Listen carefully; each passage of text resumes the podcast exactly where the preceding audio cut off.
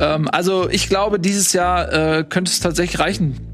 Ich ähm, sehe die Mannschaft jetzt viel, viel stärker als im ersten und auch im zweiten Jahr. Ich denke, dass die Mannschaft jetzt, ähm, was die Mentalität angeht, viel besser zusammengestellt ist. Und deswegen sage ich jetzt einfach mal, HSV wird Erster, weil sie meiner Meinung nach, ähm, wenn, wenn sie alles auf den Platz bringen, die beste Mannschaft sind. Ich finde auch übrigens den Trainer super. Der hat eine richtig tolle Ansprache ähm, und ist nicht nur sympathisch, sondern ist meiner Meinung nach auch ein Fachmann. Und sie hatten ihre Krisen schon hinter sich und sie haben die gemeistert. Also ich, ich glaube, das war steigt auf. So, jetzt sage ich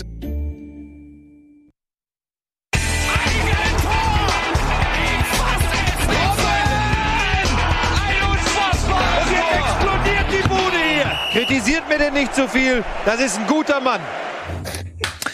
Man muss auch mal über sich selber lachen können. Hallo und herzlich willkommen zur Bundesliga, meine Damen und Herren. Ähm, How to jinx an Aufstieg. How to jinx an, naja gut, das seid ihr ja schon. Ihr habt das ja jedes Jahr, seit drei Jahren sagt ihr ja, kein Problem, steigen auf, Nils. Ja. Ähm, ich glaube, ihr jinxt das. Ja, ich habe mir tatsächlich vor einigen Wochen in unserem Zweitliga-Special unerhörterweise törichterweise ein bisschen Optimismus erlaubt und mir gedacht so, ey, weißt du was, komm, äh, komm ich mal aus meinem Schneckenhaus raus und äh, erlaube es mir mal einmal zu sagen, fuck it, ey, trotz all meiner Wunden komme ich da jetzt raus, stell mich in die Welt und sag, wisst ihr was, ihr Pisser, wir steigen dieses Jahr auf. Äh, das habe ich natürlich tief bereut jetzt, weil die Raubtiere kamen sofort auf mich. Die, äh, aber namens Real, die, die Rap Realität Raptoren kamen sofort und haben mich zerfleischt. Aber jetzt kann man ja zumindest sagen, ja? nach diesem desaströsen Pokalauftritt von Kiel mhm. schöpfst du wieder Hoffnung. Ach nee, das ist für mich war das das 3-3 gegen Hannover war schon so das erste, oh fuck. Und danach die Spiele da, das Spiel nach Hannover, da war es für mich vorbei. Das ist doch jetzt, das ist doch jetzt. Das habe ich aber auch offen kommuniziert mit euch, ne? Wisst ihr selbst. Ja, das Komm mir nicht mit so einem Zweckspessimismus hier, der wird in dieser Sendung nicht akzeptiert. Nico, Realitätspessimismus ist was anderes als so dein Pessimismus. Dann sage ich jetzt mal was Positives. Es, es ist noch nicht zu Ende. Ich sage auch mal was jetzt hier. So, ist auch ein bisschen meine Sendung. Ja? Ja, Entschuldigung, ich halte die Klappe, ich trinke was. Entschuldigung. Ja, also, ja. was Positives ist, Tobi Escher ist wieder da. Halt, Tobi. hallo, hallo. Hallo, Tobi. Wie ihr sicherlich schon, sicherlich schon gemerkt habt, reden wir heute über den Hamburger SV unter anderem in dieser Folge mit einem bunten Themenpotpourri. Ja, zurück ähm, zur Struktur. Vielen lieben Dank. Ja, ähm, ihr wisst es ja vielleicht, es war gar kein Bundesligaspieltag. Viele Leute fragen sich ja, was macht ihr trotzdem eine Sendung? Ja, wir hören auf euch. Wir machen jetzt häufiger Sendungen, weil ihr das gerne wolltet. Und wir nutzen das natürlich, um über allerlei Dinge abseits des Bundesliga-Geschehens Spieltag gebunden zu reden. Wir haben äh, unter anderem den HSV, wir haben aber auch äh, Werder Bremen, die richtig schlecht sind. Ne? Danke, Marc, nochmal für die Mats. Und dann haben wir ähm, noch ausländische Geschichten. Da in Manchester beim Spiel United gegen Liverpool sind Dinge passiert. Und so weiter und so fort. Ne, Tobi? Genau, korrekt. Und wir haben da alle möglichen Themen. Aber ich habe mir gedacht, der HSV, wenn der mal wieder einen Trainer entlässt, das sollte man doch auch hier mal benennen und besprechen. Ja, das können wir gerne machen. Ähm, dann, gar, aber gar nichts zur Eintracht heute als Thema oder was? Warum bin ich denn hier? Und da fällt euch nichts ein. Alle drei sagen nichts ja, auf diese Frage. Kein einziger hat was gesagt. Also, sorry, also, guck mal, wir reden noch über HSV, nee, wir reden über den Aufstiegskampf. Keiner sagt was. Die Februar Halbfinals, Champions League Halbfinals, Protest in England, Premier League, Serie A, Primera Division und so weiter und so fort. Also wir haben wirklich äh, eine Menge zu tun hier. Da ist keine Zeit ähm, für sowas. Ähm, wir fangen jetzt deswegen an, um es wirklich, es ist mir ein Anliegen, um es schnell hinter uns zu bringen. Wir äh, fangen jetzt kurz mit dem HSV an. Ich weiß nicht, ob ihr es mitbekommen habt. Äh, heute wurde Daniel Thune äh, entlassen. Es äh, gab unterschiedliche Meldungen. Zwischendurch hieß es mal, Thion habe selber zu Jonas Bold und Mutzel gesagt, er erreiche die Mannschaft nicht mehr, was sozusagen einer Bitte freigestellt zu werden gleichkommt. Aber das hätte er ja gar nicht sagen müssen, das hat man ja gesehen. Das hat man ja gesehen, ja. Aber dann habe ich wiederum gelesen, dass das gar nicht stimmt. Deswegen bin ich jetzt ein bisschen äh, verwirrt. Ich war auch gerade auf Sendung, konnte es nicht weiter recherchieren. Ähm, aber es scheint mir dann am Ende so zu sein, dass er dann doch nicht darum gebeten hat, offensichtlich entlassen zu werden. Das war mein letzter Stand. Muss er gleich mal gucken, was euer neuester Stand ist äh, so dass der HSV wirklich ähm, dieses täglich grüßt das Murmeltier-Ding offensichtlich durchzieht. Also es ist jetzt wirklich einfach jedes Jahr das gleiche. Ich glaube, seit vier Jahren mindestens, dass äh, kurz vor Schluss äh, der Trainer entlassen wird. Das war ja sogar schon im Abstiegsjahr war es ja schon so. Ne? Kam ja dann erst dann Hollerbach Und dann äh, kam ja Titz noch. Dann, ähm, okay, nee, Wolf haben sie ja nicht entlassen. Das, mit dem sind sie, glaube ich, noch äh, dann in die neue Saison gegangen oder zumindest die Saison noch beendet. Äh, bei Hacking, ähm, der hat die Saison scheiße auch beendet. ich lüge total. Ja. Die Saison auch beendet. Aber das Gefühl ist trotzdem das gleiche, äh, weil am Ende der Trainer gehen musste, sagen wir mal so. Tirode geht. Zu Schalke übrigens. Tirode geht zu sein sagenhaftes Angebot bekommen haben vom FC Schalke 04. Na, die haben halt ja auch. Die haben's, ne? können sich halt auch leisten. Und der spielt jetzt mit aber Günter dazu. Ich will jetzt hier nicht, wie gesagt, sugarcoaten, weil ich gucke aber jetzt auf die Tabelle. Ne? Man sieht natürlich, äh, fällt einem auf, dass Holstein Kiel hier noch drei Spiele weniger hat. Das können natürlich neun P Punkte sein, müssen es aber auch nicht sein. Ihr seid auf einem Releplatz, also Kräuter führt, führt mit fünf Punkten. Aber was äh, positiv 60 geschossene Tore, beste Saisonleistung mitgeführt zusammen. Gutes Torverhältnis. Da ist nicht alles scheiße beim HSV, auch wenn der Aufstieg nicht klappt. Naja, also vielleicht kann man ja mit ein paar Stellschrauben dann. ähm, man hört ja, dass äh, Dursun zum Beispiel im Gespräch ist. Fände ich, äh, fänd ich eigentlich besser als ein Terodde. Was denn? Darf ich jetzt nichts Positives irgendwie sagen? Doch, so, gut, dann hau ich jetzt auch auf den der HSV wird für die restlichen 100 Jahre in der zweiten Darf ich keinen Gesichtsausdruck machen? Ja, aber das ist so dieser, was willst du mir erzählen, aber mich nicht voll Gesichtsausdruck. Nee, das ist dieser Gesichtsausdruck, dieser, weil ich jetzt mir gerade eine Tabelle angeguckt habe und dann wurde mir wieder schlagartig die Realität bewusst. Die Realität ist, dass ihr immer noch auf dem Relegationsplatz seid. Ja. Das ist die Realität. Alles andere ist Projektion. Realität täte dem HSV mal gut.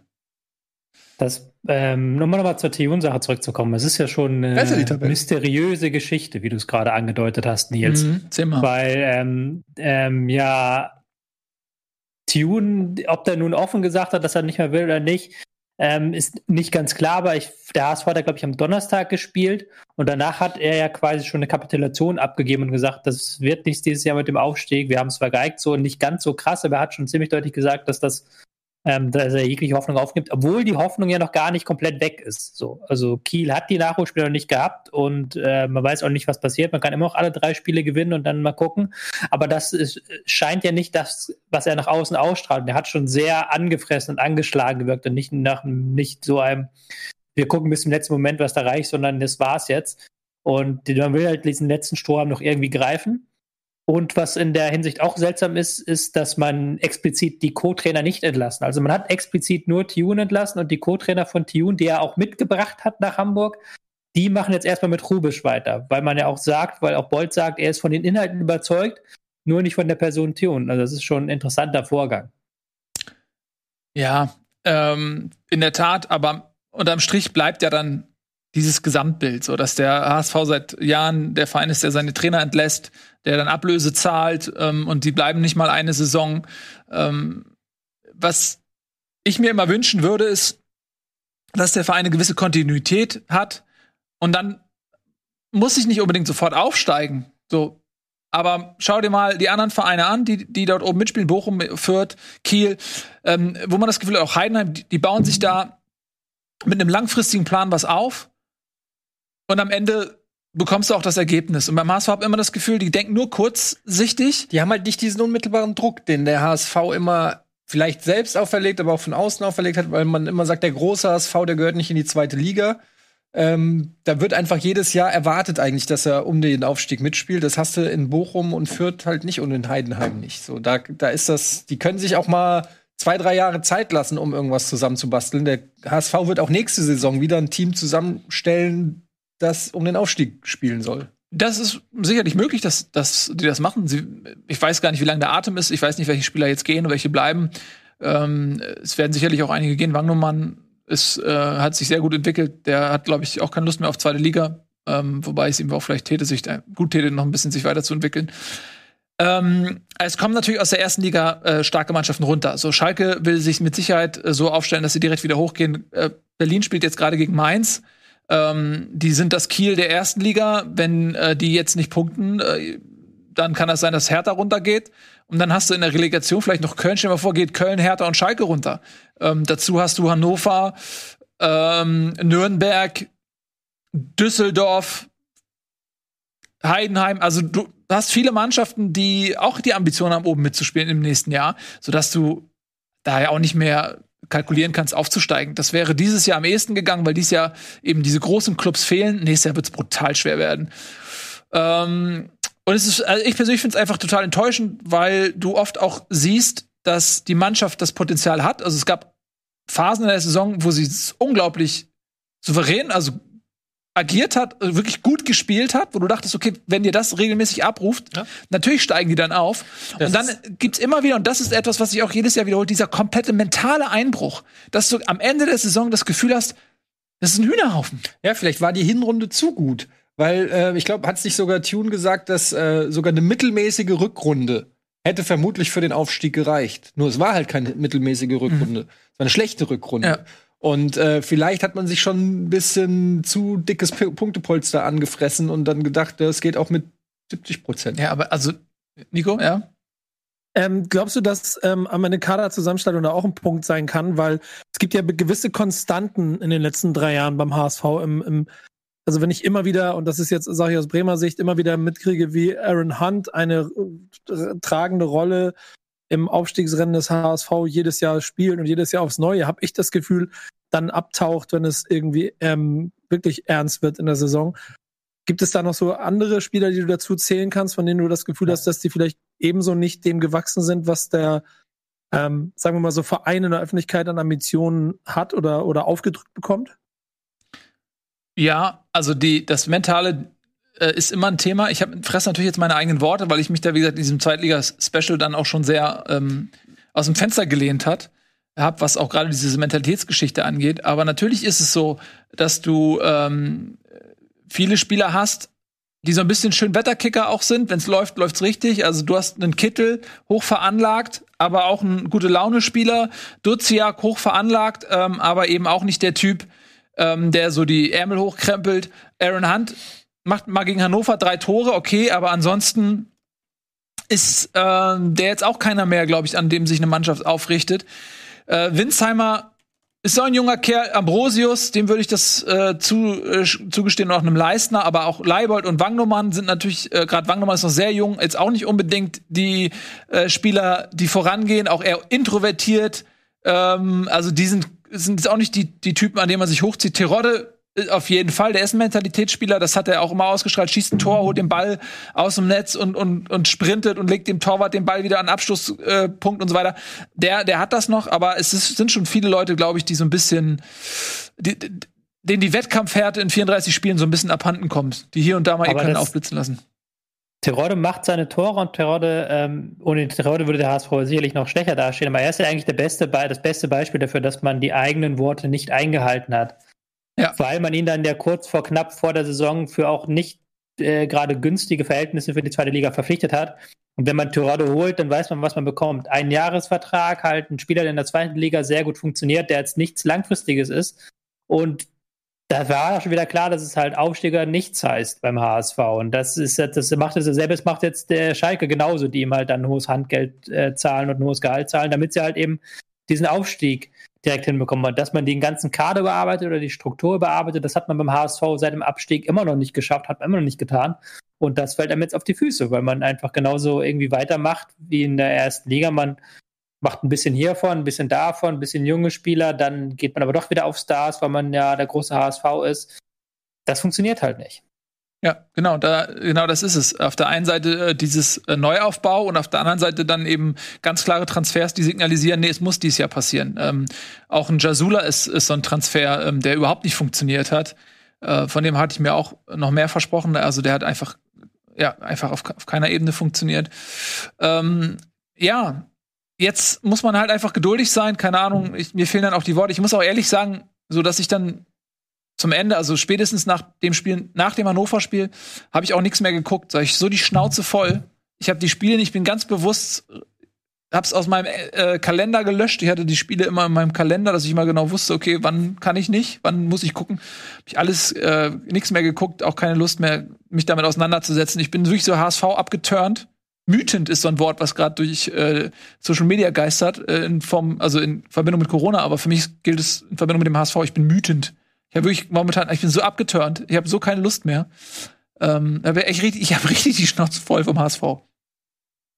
Ja, ich kann das, ich kann das sehr gut verstehen. Ähm, Aber man, man ist so, wenn, wenn man mit dir befreundet ist, weiß man nicht so, wie man, was soll man sagen? Man kann einfach Kannst nur. ja nichts sagen. Nee, du Was kannst weder, weil wenn du was Positives sagst, kriegst du auf den Sack. Wenn du was Negatives sagst, hast du das Gefühl, du fütterst dem noch zu.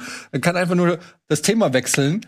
Ja. Was ja jetzt hier auch eine Möglichkeit Ja, wäre. das ähm, können wir machen. Eintracht hat Markus Krösche, was? Ja, wir reden natürlich jetzt abseits des HSV natürlich noch mal um den Aufstiegskampf. Das äh, In der zweiten Liga? in der zweiten Liga, das schließt den HSV natürlich auch mit aus, sodass wir das Thema trotzdem beenden können. Ähm, lass uns das noch mal ganz kurz machen, den anderen Vereinen aus Respekt gegenüber. Nicht, weil ich jetzt daran Spaß hätte. ja. Ja gut, es sieht auf jeden Fall sehr gut aus für den VfL Bochum, die nach langer Abstinenz wieder, ähm, die wir wieder nach langer Abstinenz in der Bundesliga begrüßen dürfen. Freue ich mich ehrlich gesagt. Ja, Ja, die haben kannst du von ausgehen, ne? Bei acht Punkten. Ja, ich war schon mal bei Bochum im Stadion. Es ist mitten in der Stadt. Da waren wir Direkt zusammen. Da waren wir zusammen Im gegen, Gefängnis. Gegen, gegen. Eintracht. Ja. Mit, dem, äh, mit, mit äh, Jan Dominikus damals. Ja. Grüße. Ähm, der Bochum-Fan ist. Weiß ich noch. Genau, die werden wieder hochgehen. Auch muss man auch sagen, die haben jetzt auch gegen Darmstadt verloren. Ähm, also die sind jetzt auch nicht so im Killer-Modus. Die bieten auch ein bisschen was an. Aber alle bieten gerade so ein bisschen was an. Äh, Fürth hatte ja auch noch mal verloren ähm, auf St. Pauli. Also so super souverän sind auch Bochum und Fürth jetzt nicht unbedingt. Die profitieren so ein bisschen davon, dass HSV so schlecht ist und auch die anderen Vereine darunter nicht so konstant punkten. Ähm, ja, aber das sieht natürlich bei den beiden sehr gut aus, sodass du am Ende noch auf den Relegationsplatz schauen musst. Ähm, klar, wenn Holstein, Holstein, Holstein. Holstein äh, jetzt wieder erwartend überhaupt nicht mehr punkten sollte, weil die irgendwie einbrechen oder so, dann hast du natürlich theoretisch auch noch den HSV und Düsseldorf. Ähm, meinetwegen sogar Heidenheim, nee, Heidenheim würde ich nicht mehr, aber HSV und Düsseldorf könnten natürlich theoretisch davon noch profitieren. Ich will jetzt auch nicht pessimistischer sein als nötig, aber ich glaube schon, dass äh, Kiel das macht, dass sie die nötigen noch Punkte noch holen. Und ähm, dann hast du Bochum, Fürth und Kiel in der Relegation. Ich bin mir echt Jetzt- nicht so sicher. Das kann auch einen Knacks geben, so wie die da aufs Sack gekriegt haben im Pokal. Meint ihr nicht, dass das Auswirkungen hat? Nee. Kann, also ehrlicherweise, so wie sie danach aufgetreten sind, hat sich's angefühlt wie, ja, wir sind hierher gefahren, haben ähm, offensichtlich richtig ins Klo gegriffen und jetzt können wir uns darauf konzentrieren, was wir machen müssen. Und sie haben ja auch schon in dem Spiel nach der äh, Pause gezeigt, dass sie voll da sind, sind morgen, glaube ich, wieder dran. Also das wird also, ehrlicherweise richtungsweisend. Ne? Wenn, sie das Ding, Ja, die wenn sie das schaffen, wenn, wenn sie das schaffen äh, gegen Sandhausen jetzt am Dienstag, ich glaube, dann werden die vorbeiziehen und dann wird's äh, fast darum gehen, äh, Fürth noch einzuholen und nicht Köln, äh, nicht, nicht, nicht, nicht, Ja, nicht. Sandhausen kämpft gegen den Abstieg, also wird- die müssen auch punkten. Ja, äh, das Ja, Ja, da ja, dauert das ja richtig klar. im Lauf. Die sind ja richtig im Fluss. Also Kiel, die hat mir jetzt auch zuletzt nicht so gut gefallen, auch schon ähm, im Nachholspiel, dass sie 1-1 gespielt haben. Ähm, ich weiß gar nicht mehr gegen wen, aber das hat mir auch nicht so gut gefallen. Den fehlt irgendwie so gegen Nürnberg. Auch Gegen Nürnberg Nürnberg. ist nicht schlecht drauf. Also Stimmt, ja, aber das hat, aber die, denen fehlt so diese, diese, die Spritzigkeit, die sie am Anfang der Saison hatten, und denen fehlt auch so ein bisschen die Durchschlagskraft. Weil Serra ist jetzt nicht in der Form. Und ähm, dann haben sie da vorne kaum angeboten, haben sie viel toten Ballbesitz. Ich bin gespannt, ob sie das besser auflösen jetzt. Aber ich kann mir vorstellen, dass ähm, zumindest der Kampf um Platz drei noch relativ eng wird. Ich kann mir schon vorstellen, dass Bochum und Fürth da dann relativ durch sind, auch weil die alle ein relativ leichtes ähm, Schlussprogramm haben und weil Fürth jetzt diesen wichtigen 3 zu 2 Sieg gegen Sandhausen eingefahren hat. Nils, bleibt aber für uns beide die Frage, wollen wir allen Ernstes Nordderby in der Relegation haben? Nee, also ganz ehrlich, dann lieber richtig, nächstes Jahr zweite Liga. Äh, schöne Nord Nordliga. Ähm, Pauli ist ja noch mit dabei, Hannover, dann Bremen, Rostock. Äh, Steffen Baumgart geht übrigens wahrscheinlich mit aller Voraussicht nach zu. Hannover 96. Ähm, das wird also auch noch spannend nächstes Jahr. Ja, also die zweite Liga wird auf jeden Fall von den Namen her äh, sehr hochklassig besetzt sein. Also das, Also wenn Hertha absteigt, die äh, werden richtig Kohle in die Hand nehmen. Das wird denen die nicht groß jucken, dass sie da in die zweite Liga gehen. Die werden dann, äh, die werden einen ordentlichen Kader bieten, werden wahrscheinlich komplett durchmarschieren. Und dann hast du, ja, Schalke vielleicht noch einen der Relegationsspiele. Also zweite Liga nächstes Jahr wird enorm schwer, auf jeden Fall. ja. Aber auf der anderen Seite muss man sagen, leicht ist es sowieso nie. Also klar. Ne? Kann natürlich auch ein Vorteil, um jetzt mal vers zu versuchen, irgendwas Positives in dem, in dem Haufen Shit zu finden. Ähm, wenn der HSV nicht mehr dieser eine Verein ist, der diese Strahlkraft hat, dem alle in die Suppe spucken wollen, weil sie einfach sich einreihen neben anderen Riesenvereinen, dann ist das vielleicht auch ein Stück weit ein Vorteil, weil das, weil da nicht mehr alle dieses Bayern München Gefühl haben, oh, dieses eine Spiel gegen Hamburg, den wollen wir richtig, sondern dann hast du halt Schalke und Hertha und äh, Bremen oder wie sie alle heißen, wer da kommen mag, dann können sie sich so ein bisschen verstecken. Und es wäre, also jetzt mal, das war nur ein schwacher Trost, aber es wäre eine tatsächlich geile zweite Liga. Ja. Also es wären ähm, echt ein paar, äh, ja, die Hälfte der Liga ist eigentlich durchaus eine Bundesliga. Ja, Also auf jeden Fall. ne? Von, Von der der- von der Tradition her. Tradition her, ja. definitiv. Das wird auf jeden Fall echt eine, eine, eine krasse Liga, aber ich weiß nicht, ob ich sie gucken werde. ähm, gut, alles klar. Wollen wir so uns langsam aus der zweiten Liga fortbewegen? Habt ihr Interesse dran? Dann äh, machen wir nämlich mit dem weiter, was äh, am Wochenende diesen Bundesligaspieltag ersetzt hat. Das waren nämlich die DFB-Pokal-Halbfinals. Da kann man, glaube ich, über Dortmund gegen Kiel relativ wenig Worte verlieren. Ja, gleich darfst du weinen, Nico, das ist in Ordnung. Ähm, und das ist auch okay. Und diesmal auch absolut angemessen. Ähm, also Dortmund hat Kiel komplett weggefiedelt. Äh, da gab es natürlich noch eine äh, fürchterliche Szene mit Murray, der sich sehr schwer verletzt hat. Äh, das hat das ein bisschen überschattet, diesen Finaleinzug. Aber sportlich gibt's äh, über das Spiel Bremen gegen Leipzig mehr zu erzählen, Nico. Habt ihr es geguckt? Mhm. Ja, ne? Also ich bin ja ehrlicherweise erst nach 30 Minuten eingestiegen. Ich habe gearbeitet und hatte ganz den Anstoß verpasst äh, und war leicht verwundert darüber, dass es da immer noch 0-0 stand und bin dann auch in ein Spiel emotional eingestiegen, dass ich die ganze Zeit nicht emotional einsteigen wollte. Weil, äh, kennt ihr diesen Selbstschutz davor, dass du denkst, ach ja, komm, gleich kriegen sie einen auf den Arsch, warum jetzt groß über Pokal reden?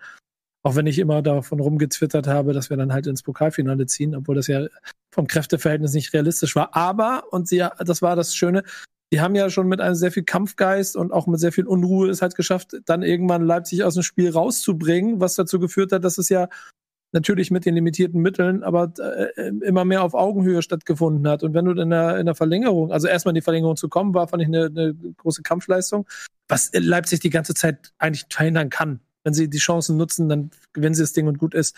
Sie haben es halt selber spannend gemacht. Und aber immer mit diesem Gefühl rumzulaufen, dass du, dann kriegst du das 0-1 und das war ganz lustig, in der Sekunde ist mein, ich meine hier mein, mein äh, Sky Go abgekackt. Dann habe ich es wieder gestartet, zack, steht's 1-0, dann bin ich da so richtig kacke. Dann kommen sie wieder Hm. und dann, dann, dann, dann hat es mich so in der 115. Minute das erste Mal wirklich gehabt, dass ich Hoffnung hatte. Dass ich gedacht habe, okay, heute.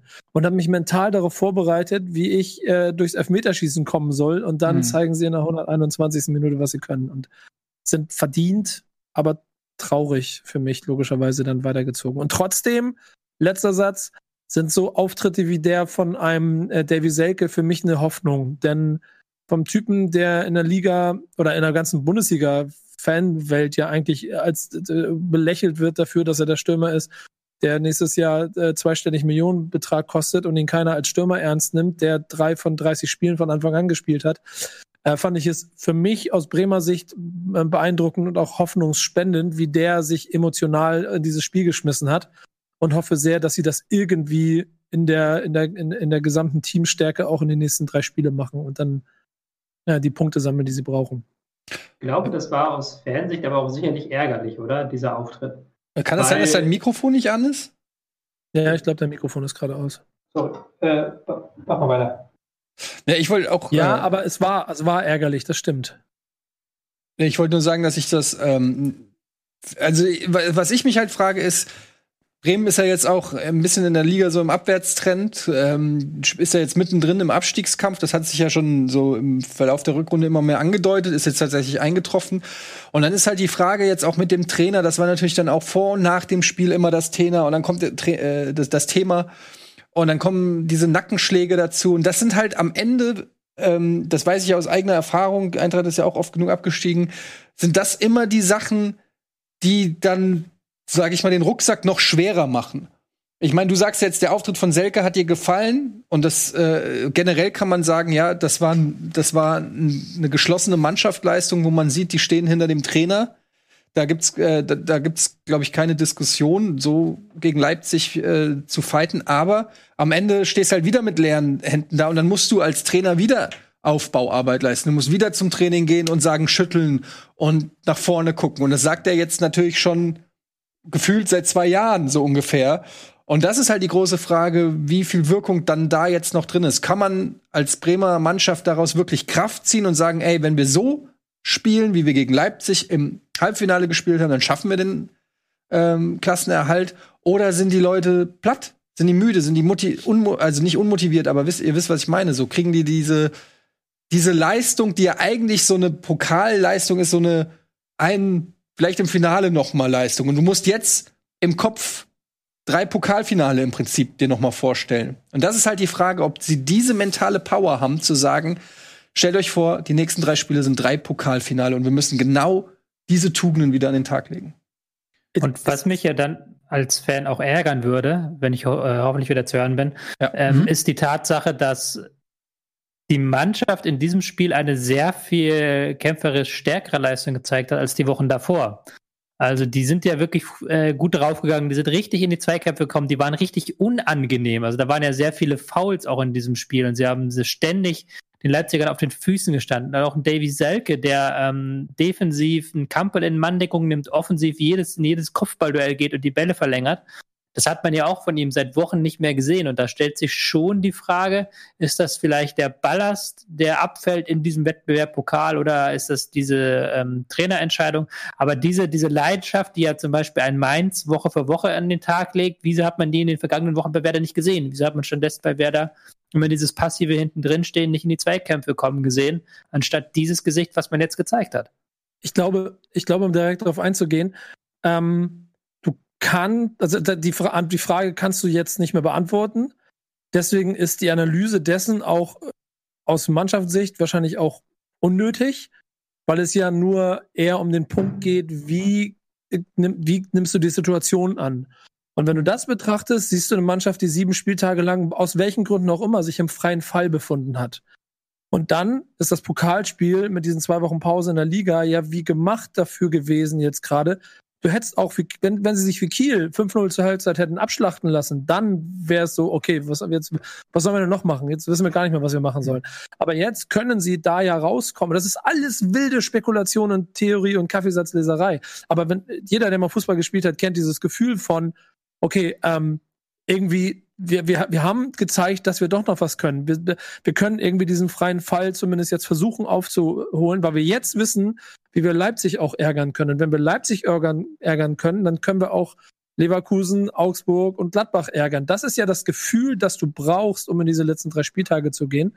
Wenn du das nicht hast, dann ist es ein freier Fall und dann steigst du mit 30 Punkten ab. Ja. Was ich noch vielleicht dazu sagen möchte, so stark kämpferisch die Leistung war, war es ja aber auch ein Spiel, das ganz komplett darauf ausgerichtet war, dass Bremen sich da reinkämpft. Und sie hatten ein paar gute Verlängerungen von Selke, aber ähm, ich fand auch, dass Upamecano einfach einen richtig schlechten Tag hatte, hat ja auch das 1 zu 1 einfach komplett im Alleingang eingeleitet.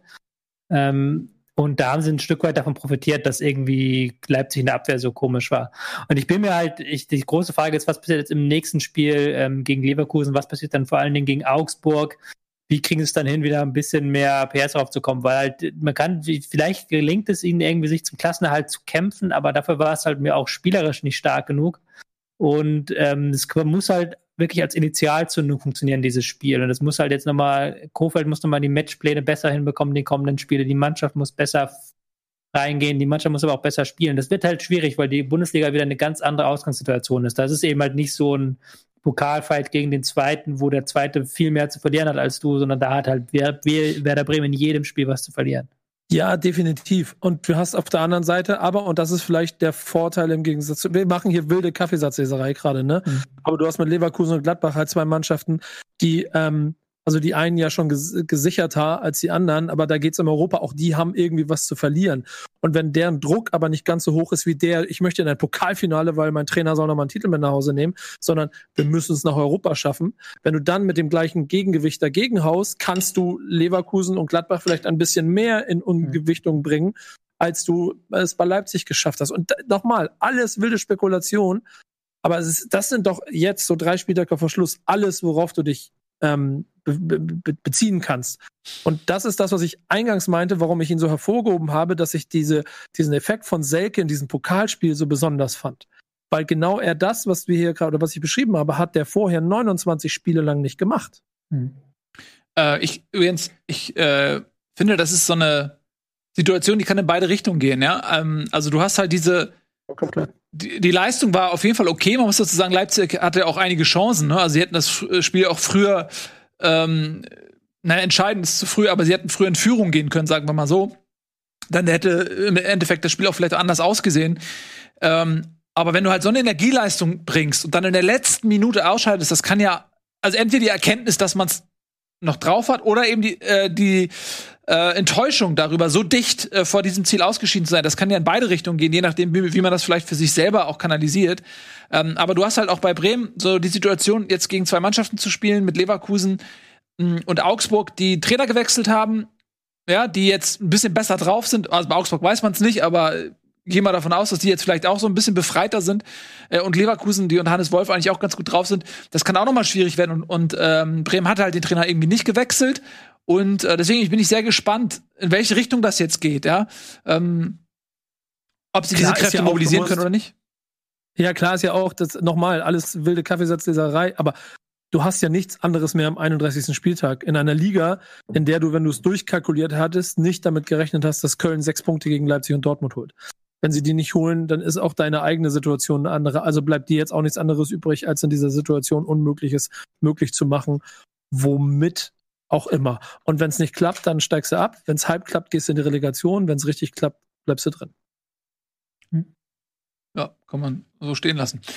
Ähm, gut, also da wird sich einiges entscheiden. Dann äh, wollen wir weitermachen mit ein bisschen Werbung. Ja, wir können noch mal, ich, ich möchte mal, ich möchte noch mal, weil wir bei Pokal waren, ich möchte ja. noch mal auf dieses Pokalfinale ganz kurz eingehen.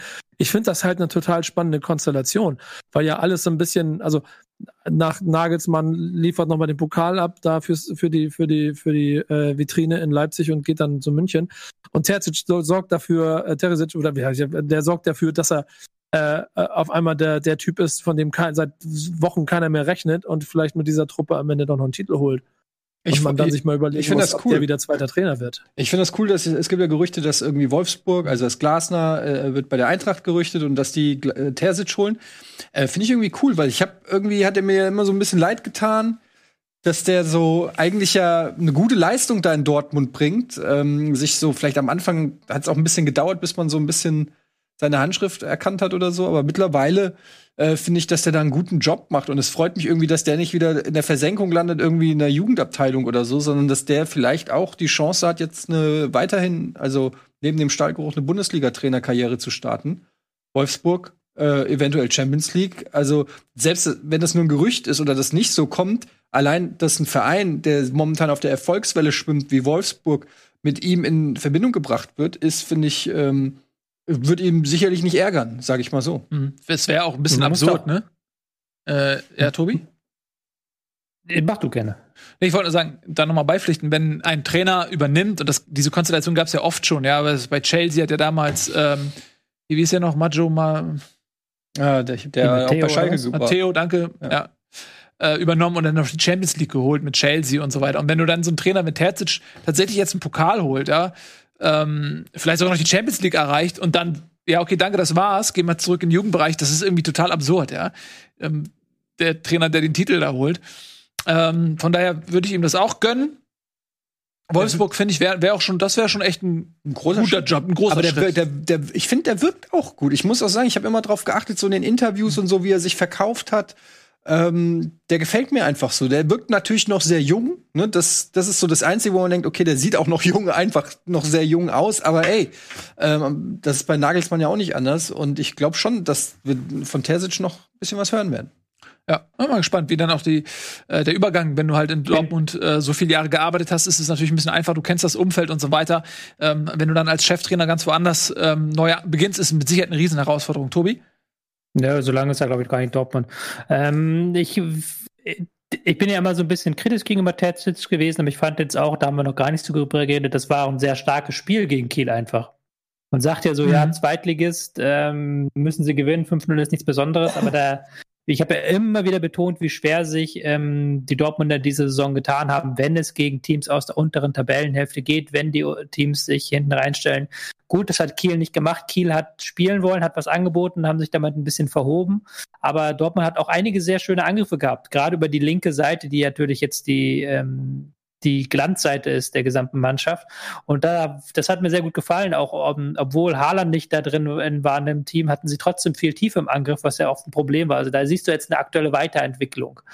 Ähm, wenn er jetzt natürlich noch die Champions League schafft, das wäre noch das i-Tüpfelchen drauf. Ich glaube, das ist, glaube ich, noch wichtiger sogar als, des, als der Pokalsieg. Mhm. Ähm, davon hängt so ein Stück weit ab. Aber man muss ja auch dann ähm, so ein Stück weit die Kirche im Dorf lassen, weil noch ist halt nichts Überragendes passiert. Noch ist Dortmund in der Rückrundentabelle auf Rang 6. Das ist ja auch nicht der Anspruch von Borussia Dortmund. Definitiv. Ja, unser Anspruch ist es, äh, ein bisschen Geld zu verdienen, Leute. Äh, deswegen machen wir jetzt ein bisschen Werbung und wir sind gleich wieder zurück. Und dann haben wir unter anderem natürlich noch die Champions League. Wir gucken noch mal so ein bisschen ähm, auch in die ausländischen Ligen, was da so passiert. Das ist teilweise richtig, richtig spannend. Bis gleich.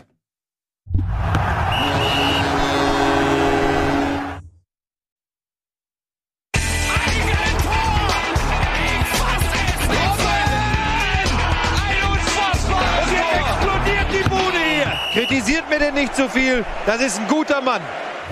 Bundesliga Live, herzlich willkommen zurück. Äh, Spieltag, Pause, aber genug Themen, die wir für diese Sendung haben. Deswegen machen wir direkt mit dem nächsten weiter. Die Champions League Halbfinals befinden sich in der Halbzeit. Die Hinspiele sind gespielt. Und es gibt ein Spiel, das sehr spannend ist, und ein Spiel, das fast schon entschieden wirkt, wenn man so die letzten 20 Minuten wenigstens, ja, Tobi, ich weiß, ich mache das jetzt extra ein bisschen ne, als es ist. Aber ich fand tatsächlich, dass Manchester City gegen Paris sehr souverän gespielt hat und äh, Paris tatsächlich am Ende komplett die Nerven verloren. Also, fühl, also es fühlte sich so an, dass wirklich in dem Moment, wo es drauf ankam, City die deutlich bessere Mannschaft war. Im Rückspiel spielen sie zu Hause, gehen mit einer 2-1-Führung ähm, quasi ins Rückspiel. Und ähm, Chelsea fand ich auch gegen Real, muss ich sagen, sehr gut, sind nicht über ein 1-1 hinausgekommen, aber ähm, haben sich gut geschlagen, sodass es durchaus möglich ist, ein rein englisches Finale zu sehen dieses Jahr. Wie seht ihr das? Unterschreibe ich. Ich habe keine Champions League geguckt. Champions! Tobi. Darauf habe ich die ganze Zeit Ja, gewartet übrigens. ich bin noch kurz, ich bin noch bei deiner City gegen PSG-Analyse, weil so eindeutig fand ich es nicht. Du hast recht für die zweite Halbzeit, wo ähm, City dann ein Stück weit aufgedreht hat. Aber ich fand in der ersten Halbzeit war PSG unglaublich griffig in der Defensive, haben ähm, teilweise hochgestört und haben sich dann sehr kompakt, sehr weit zurückgezogen. Da hatte City extreme Probleme, auch extreme Probleme mit den Kontern. Und da hätte eigentlich auch ähm, PSG ein, zwei Tore mehr machen müssen, vielleicht sogar in dieser Phase, weil sie dann nach der Pause, wie du es gesagt hast, eben die Nerven ein Stück weit verloren haben. Aber auch die Tore waren ja nicht überragend von äh, City. Sondern da dann, da sah dann, ähm, Navas war es, glaube ich, sah jetzt nicht gut aus. Also das war auch nicht jetzt ähm, der Weisheit letzter Schluss. Und ich finde immer noch, dass wie schon im Viertelfinale gegen Dortmund, dass Pep Guardiola mal wieder seinen Champions League ähm, Gesicht zeigt. In den K.O.-Runden, da macht er immer Matchpläne, die sehr vorsichtig sind, die sehr über drei Ecken gedacht sind, anstatt auf das zu vertrauen, was in der Liga funktioniert. Hat jetzt mit sehr konventionellen Außenverteidigern gespielt, wobei sie in der Liga die besten Spiele wirklich gemacht haben, wenn die Außenverteidiger ins Zentrum gezogen sind.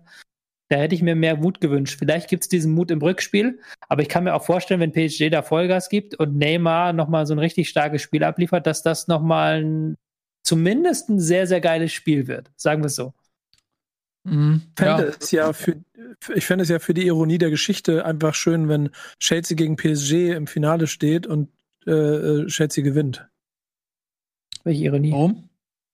Ja, weil sie einen Trainer rausgeschmissen haben, weil sie der Meinung waren, er schafft es nicht, schafft's nicht für sie, die Champions League zu gewinnen. Ach so, ja, ich- Gewinnt er sie mit, Ja, also gewinnt er sie mit den anderen. Das wäre, also das wäre tatsächlich, ich muss sagen, auch aufgrund dieser Super League-Geschichte und aufgrund der Tatsache, dass da hier das quasi eine, eine Scheichhausen-Meisterschaft ist, irgendwie, so, das fühlt sich an wie so ein bisschen die Meisterschaft des Nahen Ostens oder so.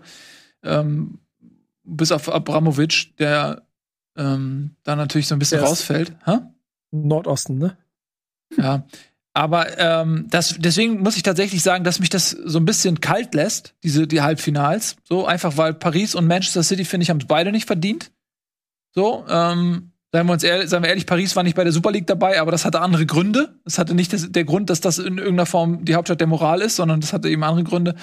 Ähm, und gut, Chelsea war dabei. So, ist auch nicht so geil, aber Madrid, also ey, keine Ahnung, ich bin, ich habe in diese, das einzige, wo ich sage, okay, bei Chelsea, da ist irgendwie hast du noch einen Werner und einen Havertz und einen Tuchel, das wäre eine geile Geschichte, wie du sagst, Nico, wenn Tuchel äh, den, den Titel holt und im Idealfall im Finale gegen PSG, wie geil wäre das denn? Das wäre noch mal eine Geschichte, die ich, die ich wirklich feiern würde, aber ansonsten so, keine Ahnung, ist da jetzt kein Club bei, wo ich sage, okay, dem, dem würde ich es mal richtig gönnen. So. Ja, Ja. es ist ja halt dieses auch bei PSG, Man City ist ja eigentlich, ähm, wenn du das betrachtest, das Beste, was du aktuell im Fußball bekommen kannst.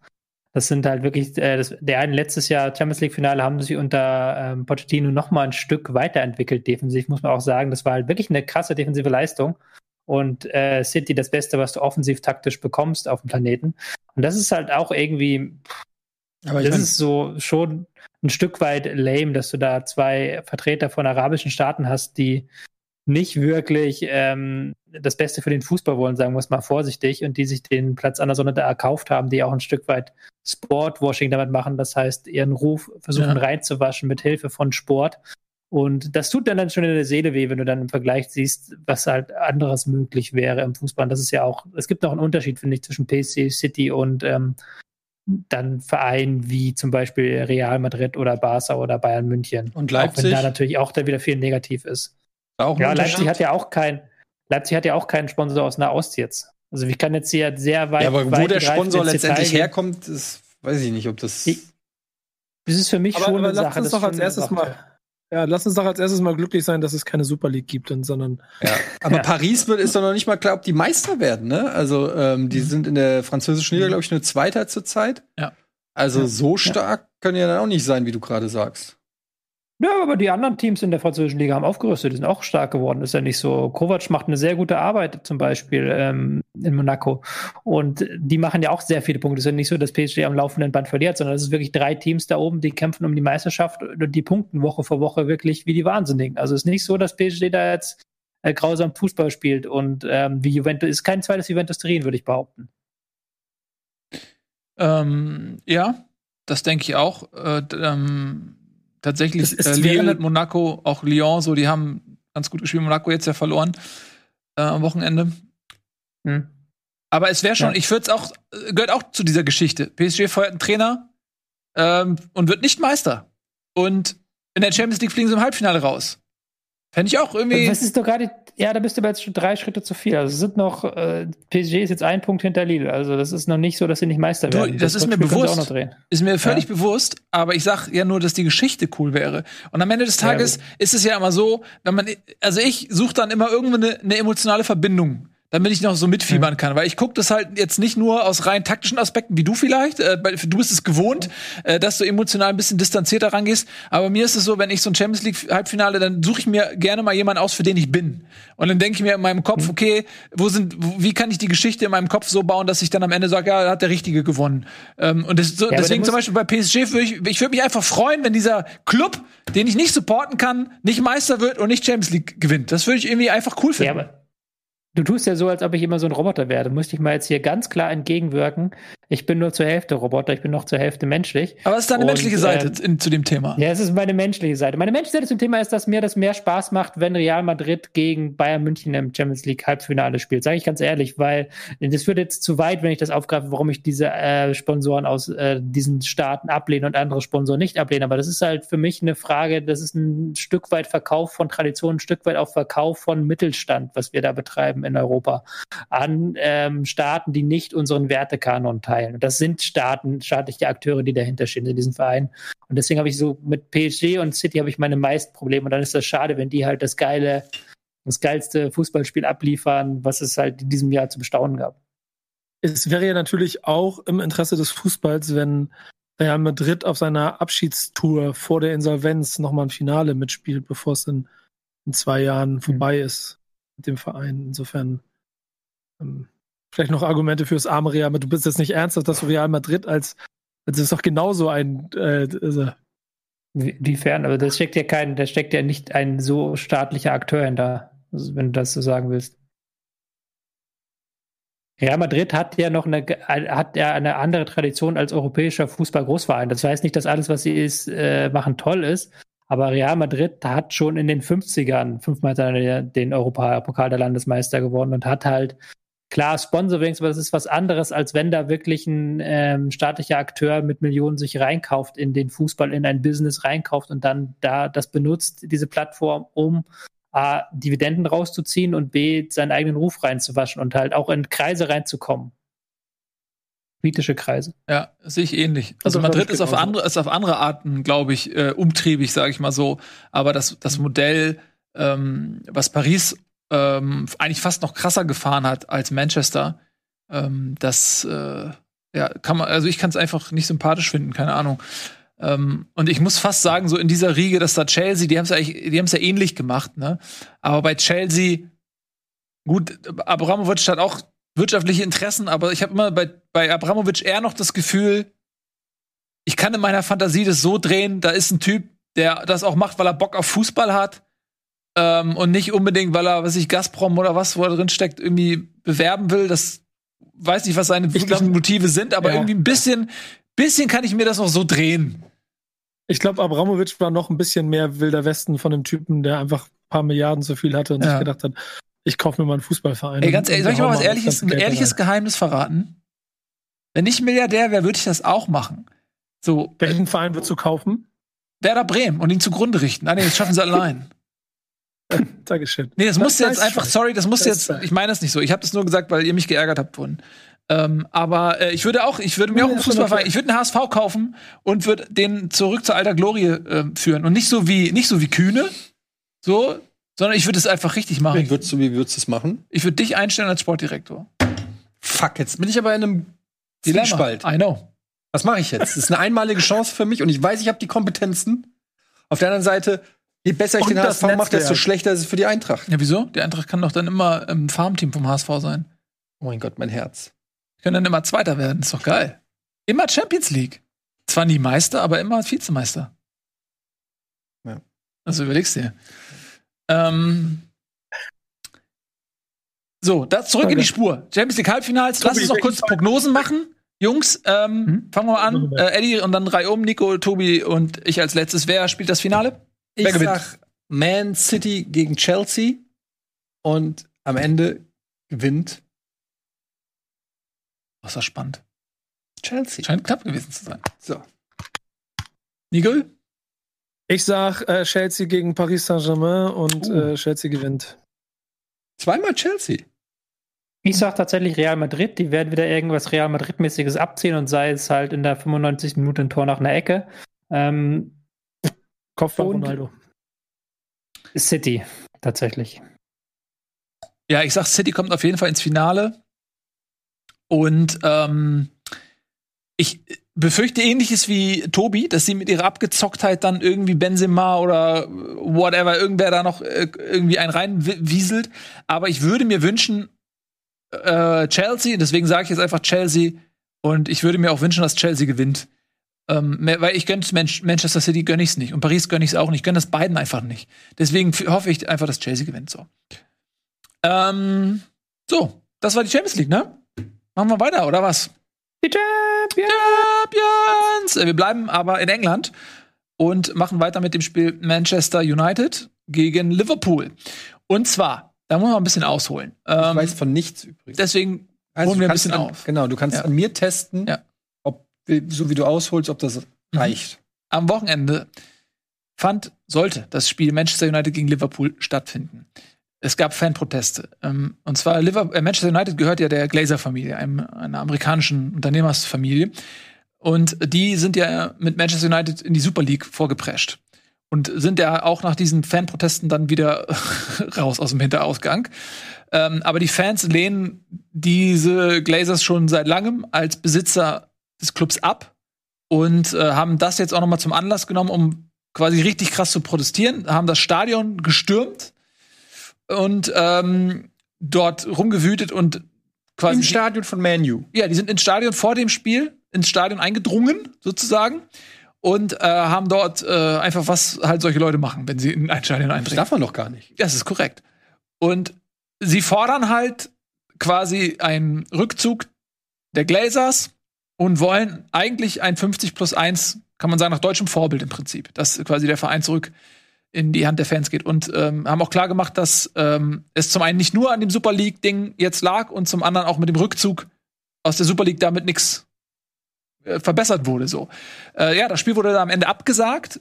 Ähm, und das ist jetzt die Situation. Also man hat so ein bisschen das Gefühl, dass diese Super League jetzt tatsächlich nach hinten losgeht in dem Sinne, weil es eben nicht einfach getan damit ist, dass sie sagen, ja, okay, wir machen es doch nicht, ja gut, alles klar, weiter zur Tagesordnung, sondern es ist, glaube ich, äh, das spielt so einer Bewegung ähm, in die Karten, die eh schon da war und die da jetzt ähm, ja noch einfach ein bisschen mehr Futter bekommen hat. Oder Tobi kann das meistens noch besser erklären. Das hast du perfekt erklärt. Man könnte noch hinzufügen, dass sie auch den Mannschaftsbus von Manchester United an der Abfahrt gehindert haben, ja. deswegen das Spiel dann auch unter anderem nicht stattfinden konnte, weil der Bus einfach nicht so gekommen ist und weil sie äh, die Spielbälle geklaut haben. Ja, also, das ist am Ende einen Mangel an Spielbällen. Ja. Ähm, und eine Eckfahne hat auch gefehlt. Ähm, aber es war jetzt nicht so, dass sie das Stadion auseinandergenommen haben. Das waren ja tatsächlich ja. Fans von Manchester United. Ja. Also es war jetzt nicht irgendwie eine Hooligan-Aktion oder sowas, sondern da ging es halt wirklich darum, um Protest. Und das ist ja jetzt so eine richtig ähm, laute und auch spürbare Protestaktion, äh, dass das Spiel abgesagt wurde, dass da Bilder entstanden sind, ähm, dass dieser Protest auch nochmal sehr stark durch die Medien gegangen ist. Und wie du es gerade richtig gesagt hast, man fordert jetzt von den Glaciers, diesen Verein zu verkaufen, den sie ja übernommen haben damals und seitdem ähm, sich den Zorn eigentlich gegen Fußballfans äh, ähm, zugezogen haben, unter anderem mit so Sachen, dass sie ähm, da Schulden auf den Verein umgeschichtet wurden, dass ähm, sie immer wieder vom Manchester United Franchise sprechen, ein Wort, das ja im Fußball, das ja aus dem US-Sport kommt, das kennst du ja im Fußball nicht, man sagt ja nicht das Bayern München Franchise. Ähm, und so weiter und so fort, also die immer wieder ihre Distanz zum Fußball gezeigt haben und jetzt deswegen von den Fans aufgefordert werden, das zu verkaufen. Und eine weitere Forderung vieler Fans, die Einführung von 50 plus 1 in England. Das finde ich total interessant. Ähm, wir können gleich nochmal drüber reden, ob das in irgendeiner Form realistisch ist. Aber dass wir in Deutschland darüber diskutieren, seit Jahren 50 plus 1 abzuschaffen, um eben auch konkurrenzfähiger zu werden und ja auch nicht. Wir, Martin Kind. aber na, ist ja nicht der Einzige, der sich ja. das wahrscheinlich wünscht, um eine Konkurrenzfähigkeit auch auf europäischer Ebene wiederherzustellen. Aber ähm, die Fans da eben seit Jahren nicht mitmachen und dafür kämpfen, dass 50 plus 1 bestehen bleibt. Und ich glaube, dass das für uns äh, hier in der Bundesliga Wasser auf die Mühlen äh, der Fans eben auch ist, zu sehen, dass das scheitert. Oder was heißt, es scheitert nicht, aber es ist halt eben nicht alles äh, Gold, was glänzt, nur weil viel Gold da ist, was glänzt. Und dass quasi in England jetzt gefordert wird, das Bundesliga-Modell zu übernehmen. Das ist ja eigentlich für die Bundesliga erstmal was Gutes. Ja, das Problem ist, dass die, also mein Problem mit 50 plus 1 ist, dass es ja so eine Fake-Regelung ist irgendwie. Also, die ja einfach nicht alle Vereine betrifft. Wir haben ja äh, mittlerweile fünf, sechs Vereine, die diese Regel durch was auch immer für äh, Verträge oder Klauseln umgehen. Und das ist halt so ein bisschen das Problem. Weil entweder du sagst, okay, keine 50 plus 1, dann gibt's aber auch einfach keine Mäzen und irgendwelche Brausesponsoren. Oder aber du hast 50 plus 1 und dann musst du halt das irgendwie normal erwirtschaften. Und das ist so ein bisschen das Problem in Deutschland.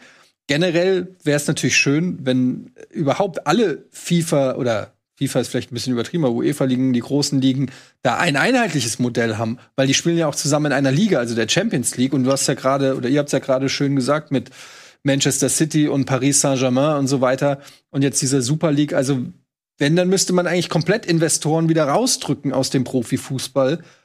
Und da fehlt mir ehrlich gesagt ein bisschen der Glaube, äh, wie das passieren soll. Weil dazu sind halt alle am Ende des Tages zu geil aufs Geld. Und das ist nämlich jetzt eine Frage, die mich interessieren würde, Jungs. Nico oder Tobi, vielleicht habt ihr da eine Idee, ähm, wie das überhaupt vonstatten gehen könnte. Denn ähm, die müssten ja den Verein erstmal veräußern die Fans müssten ja irgendwie wieder an diese Prozente rankommen. Wie soll das überhaupt vonstatten gehen können? Das müsste ein politischer Eingriff sein. Also da müsste halt ja. wirklich die Politik dann ähm, sagen, vorschreiben, zusammen mit der Liga, dass nur äh, Vereine, wie in Deutschland halt auch mit so einer Regelung, dass nur Vereine an der Premier League teilnehmen dürfen, die zumindest 51 Prozent äh, oder 50 plus einen Stimmanteil in der Hand von dem eingetragene Vereine sind, wobei ich gar nicht mehr weiß, das, das sind ja alles gar keine eingetragenen Vereine mehr. Da müsste man eine größere Reform machen, dann müsste man auch natürlich, und das, deswegen ist da die Politik gefragt, das kann auch nicht etwa ein Verband erzwingen, man müsste den ähm, Anteilsverkauf, beziehungsweise die Gründung von den, Wiedergründung von den Vereinen und dann den Anteilsverkauf erzwingen von den Besitzern der Clubs. Mhm. Das äh, wird ja nie passieren. Dafür sind zu viele wirtschaftliche Interessen ineinander ver verzahnt, ähm, angefangen bei der Premier League äh, und den Vermarktungsrechten bis hin zu den Vereinen, da dann bestimmt auch, das, das weiß ich jetzt nicht, aber bestimmt auch ähm, Staat und System in England, das ja nicht un unwesentlich wahrscheinlich auch von der Premier League profitieren wird. Und dann ist dahinter dieser nostalgische Gedanke, dass die, dass wenn du den Vereinen, den Fans wieder zurückgibst, dass es dann alles gut und alles besser wird. Diese Ideen gab es ja schon an verschiedenen Stellen in, in Deutschland war es, glaube ich, mal Fortuna Köln, die mal Fan geführt waren und damit zurück in den glorreichen Fußball geführt werden sollten. Das hat auch nicht funktioniert. Also ich glaube, ähm, das Problem in England ist halt, dass aufgrund dieser No-Limits es so Absurditäten wie nun mal zum Beispiel Manchester United gegeben hat. Ähm, ich weiß nicht, ob euch das noch bewusst war. Ich habe hier eben nebenbei noch ein bisschen so ein paar Sachen dazu gelesen, dass der Verein ja mit Übernahme der Glazers zack 700 Millionen Schulden hatte, ähm, mhm. weil sie um, Umschuldungen innerhalb des Unternehmens gemacht haben. Mhm. Und, und im Prinzip der ganze Verein, und das ist ja dann der, die Wut, die man auch hundertprozentig nachvollziehen kann und die dann ja auch so so, ich weiß nicht, ob wir darüber gesprochen haben, aber an einer Stelle habe ich auch bei der Super League über diese Interessenkonflikte miteinander gesprochen, dass es den Fußball und die Fußballfans in England stört, wie das ist, dass es den Vereinen aber scheißegal sein kann, weil England nur, äh, keine Ahnung, 70 Millionen Fans sind, die sich mit dem Fußball beschäftigen, aber es sind nicht diese 2,8 Milliarden Fans in Asien, die man noch neu erschließen möchte. Deswegen sind 50.000 Schreine in Manchester vollkommen egal für so ein, für sowas wie die Glazers die seit äh, äh Übernahme des Vereins vor 16 Jahren insgesamt wohl 1,5 Milliarden aus diesem Verein rausgeholt haben. Und trotzdem ähm, ja auch immer wettbewerbsfähig bleiben wollen, dort dann aber offensichtlich immer falsche Entscheidungen getroffen hat, weswegen es jetzt auch lange Jahre keinen Erfolg gibt. Warum das, der, der Aufschrei bei Manchester City hier offensichtlich kleiner ist, obwohl es ja ebenso wenig Handhabe auf den Verein gibt. Und es gibt immer mal wieder so Peaks, wo geschrien wird und dann ist es auch wieder verschwindet ist, weil dann werden wir ja Meister oder wir sind im Champions League Halbfinale oder es hört einfach keiner mehr hin, was 20.000 Fans sagen, weil dann ist es wieder wichtiger, was in Asien eine imaginäre zu erschließende Zielgruppe meint. Hm. Ich finde das ganz interessant, äh, dass man das jetzt mal äh, die die Entfaltung des äh, Kapitalismus da in voller Blüte mit anschauen kann. Ähm, das gibt uns ja auch die Möglichkeit zu überlegen, ob man das überhaupt so will. Klar ist ja einfach und das wird ja ersichtlich. Ähm, wenn ein Unternehmen wie jetzt die Glazers, zwar eine Unternehmensfamilie oder so ein Scheich oder wer auch immer so einen Verein kauft, hat der was vor. Also es ist, wie gesagt, noch mal ein Unterschied, glaube ich, ob so jemand wie Abramovic Bock auf Fußball hat, wenn der irgendwann äh, das Interesse verliert oder so, dann kannst du mit Chelsea theoretisch ja in einen ähnlichen Weg gehen. Aber ähm, solange dieser Verein einfach nur ein Invest ist, ist er eben auch den Launen des Investors äh, ausgesetzt und äh, der kann damit machen, was er will. Und solange du Erfolg hast, jetzt wie Manchester City, dann, dann ist das natürlich wie so eine Droge, die äh, einen vernebelt. Und ganz klar, ey, du hast natürlich willst du Titel gewinnen und relevant sein, dann hast du auch als Fan Spaß. Aber du weißt eben nicht, wann dieser Spaß vielleicht mal endet. Ähm, und es kann halt auch nicht jeder gewinnen. Das ist ja das, äh, je mehr Vereine ähm, von jemandem aufgekauft werden, desto mehr muss man sich das eben auch aufteilen, äh, die Erfolge. Und irgendwann hast du vielleicht beides nicht mehr. Hast du deinen Verein nicht mehr und hast auch ähm, keine Erfolge mehr. So, das ist ja die Konsequenz. Es sei denn, du erfindest irgendwelche neuen Titel oder so. Ähm, wurde ja auch versucht. Äh, ich glaube, die, was man vielleicht irgendwie machen kann, ist, dass du Regelungen, also ganz klar, ganz krasse Financial Fair Play Regelungen machst. Ähm, dass du eben den Verein, also ich glaube nicht, du kannst ja Leute nicht enteignen oder sie dazu zwingen, was zu verkaufen. Das ist, das ist, glaube ich, in der Marktwirtschaft echt schwierig aber du kannst vielleicht die Rahmenbedingungen so machen im Fußball, dass es unattraktiver wird, Investor eines Vereins zu sein. Ähm, und dann einfach weniger Leute sagen, ja, okay, das ist für mich interessant. Indem du wirklich einfach Financial Fair Play und so weiter so radikal äh, solche Banden setzt, die den Fußball so einschränken als, als Spekulationsobjekt, ja, dass es ja darüber geregelt wird. Vielleicht ist das eine Option. Das Problem ist ja, dass, dass das aktuelle System, wie es ist, ja nicht vom Himmel gefallen ist, sondern dass es ja von Menschen geschaffen wurde, um es mal so zu sagen. Und diese Menschen und diese Organisationen auch sitzen ja an der Schaltzentrale der Macht. Ich spreche mhm. da jetzt von UEFA, von den Verbänden, auch von den Vereinen. Und dazu hoffen, dass die jetzt von sich aus ein Interesse entwickeln, das zu ändern, ist, glaube ich, unglaubwürdig, weil die auch damit jede Menge Geld verdienen, was ja auch nicht, ich nicht verwerflich finde. Aber da würde, reden wir dann auch am Ende von Geld, Flüssen, die versiegen, wenn man sagen, dass man da Financial Fairplay macht. Und da ist nicht jeder begeistert von, leider. Es, es ist einfach, das Ding ist durch. Es wird nicht mehr passieren. Und es wird einfach, glaube ich, für jeden Verein und jeden großen Namen, den es im europäischen Fußball gibt oder im Weltfußball gibt, irgendwann die Entscheidung geben, gehst du das mit oder kannst du es mitgehen? Und wenn die Chance besteht, wird jeder es machen. Aber das, das, das weißt du doch selber im, im mittelgroßen, wie der HSV jedes Jahr, wenn ähm, Kühne äh, bereit war, Geld zu geben, dass man sofort gemacht hat, ohne Rücksicht auf Verluste, sondern weil man wusste, man muss es für die Wettbewerbsfähigkeit übernehmen. Und auch Werder Bremen wird in der Situation, wo es irgendwie die Möglichkeit gibt und das System es hergibt, einen Sponsor oder einen, einen äh, Investor annehmen wollen, wenn äh, es den sportlichen Situationen äh, zuträglich ist. Und dann bleibt ja nur als ähm, als andere Konsequenz diesen kompletten Anti-Weg zu gehen. Deswegen gibt es in Hamburg den HFC Falke. Äh, weißt du selber, der Mhm. hier bei mir um die Ecke von von äh, von einer Horde von weiß ich 20, 50 frustrierten HSV-Fans gegründet wurde und der sich seitdem aus Kreisliga C oder Kreisklasse C langsam, glaube ich, bis Bezirksliga hochgedattelt hat. Deswegen gibt es äh, FC United of Manchester, wo ich übrigens Mhm. seit 2006 Mitglied bin. Ähm, und jedes Jahr brav da einfach nur meine 10 Pfund oder so darüber überweise. Einfach aus dem, meinem kleinen solidarischen Fußballherz, das mir sagt, okay, ich möchte denen zumindest irgendwie da Unterstützung geben für das, was sie da machen. Auch wenn die, Karriere- die, die, der Weg von denen ja zeigt, dass es, das geht, du kommst, du kommst bis zu einem Punkt und weiter geht's nicht. Und dann musst du dich entscheiden, ob du das Spiel mitspielst oder nicht. Aber sonst kannst du halt wunderbaren, höherklassigen Amateurfußball spielen. Genau, ich bin auch Lewis FC, ist so ein anderer Verein in England. Die sitzen da auch irgendwo in der siebten Liga oder so und bleiben da auf ewig drin, weil es halt einfach nicht weitergeht. Die sind komplett Mitglieder geführt. Und da gibt's überall Beispiele, die aber mehr Romantik sind und dann aber, also dann entscheidest du dich dann nicht, keine, nichts mehr mit Profifußball zu tun haben. Ich glaube, Wimbledon. Wimbledon ist das einzige Beispiel, die es, glaube ich, mittlerweile bis in die zweite oder dritte Liga geschafft haben. Da gab's ja diese, diese Situation, dass der, der große FC Wimbledon früh, von früher gekauft wurde Von Steffi und von Graf, ne? Wimbledon in die Trabantenstadt Leighton Orient gesetzt wurde und dann da als Verein weitergeführt wurde und die, die Fans dann in Wimbledon den Verein neu gegründet haben. Und ich glaube, die sind mittlerweile wieder irgendwo in der dritten Liga oder sowas. Ja, äh, gibt's gibt's viele verschiedene Beispiele. Äh, ich hoffe immer noch, dass aus dieser Energie heraus Ach irgendeine ja, Form MK von Veränderung. Wie bitte? Ich, Entschuldigung, ich muss mir korrigieren, ich hatte den falschen Namen genannt. Das war ähm, irgendwie mit MK Dons heißen die, nicht, Hm. nicht Leighton Orient. Ich habe einen Fehler Okay. gemacht. Aber sorry. Wollte ich nur Ähm, ich korrigieren. verzeih dir. Ja, ähm, nochmal, ich glaube, wir, die Hoffnung ist vielleicht da, dass durch die, durch gerade durch diese Super League jetzt ähm, nochmal ein Bewusstsein und ein, eine Energie geschaffen wurde, die am Ende des Tages vielleicht äh, zu einer Veränderung führen kann, weil sie eben ihr Blatt überreizt haben. Das ist so meine Hoffnung. Das ist eine naive Hoffnung. Ich glaube nicht dran, aber es wäre schön, äh, wenn tatsächlich irgendeine nachhaltige Veränderung jetzt aus dieser Empörung heraus entsteht.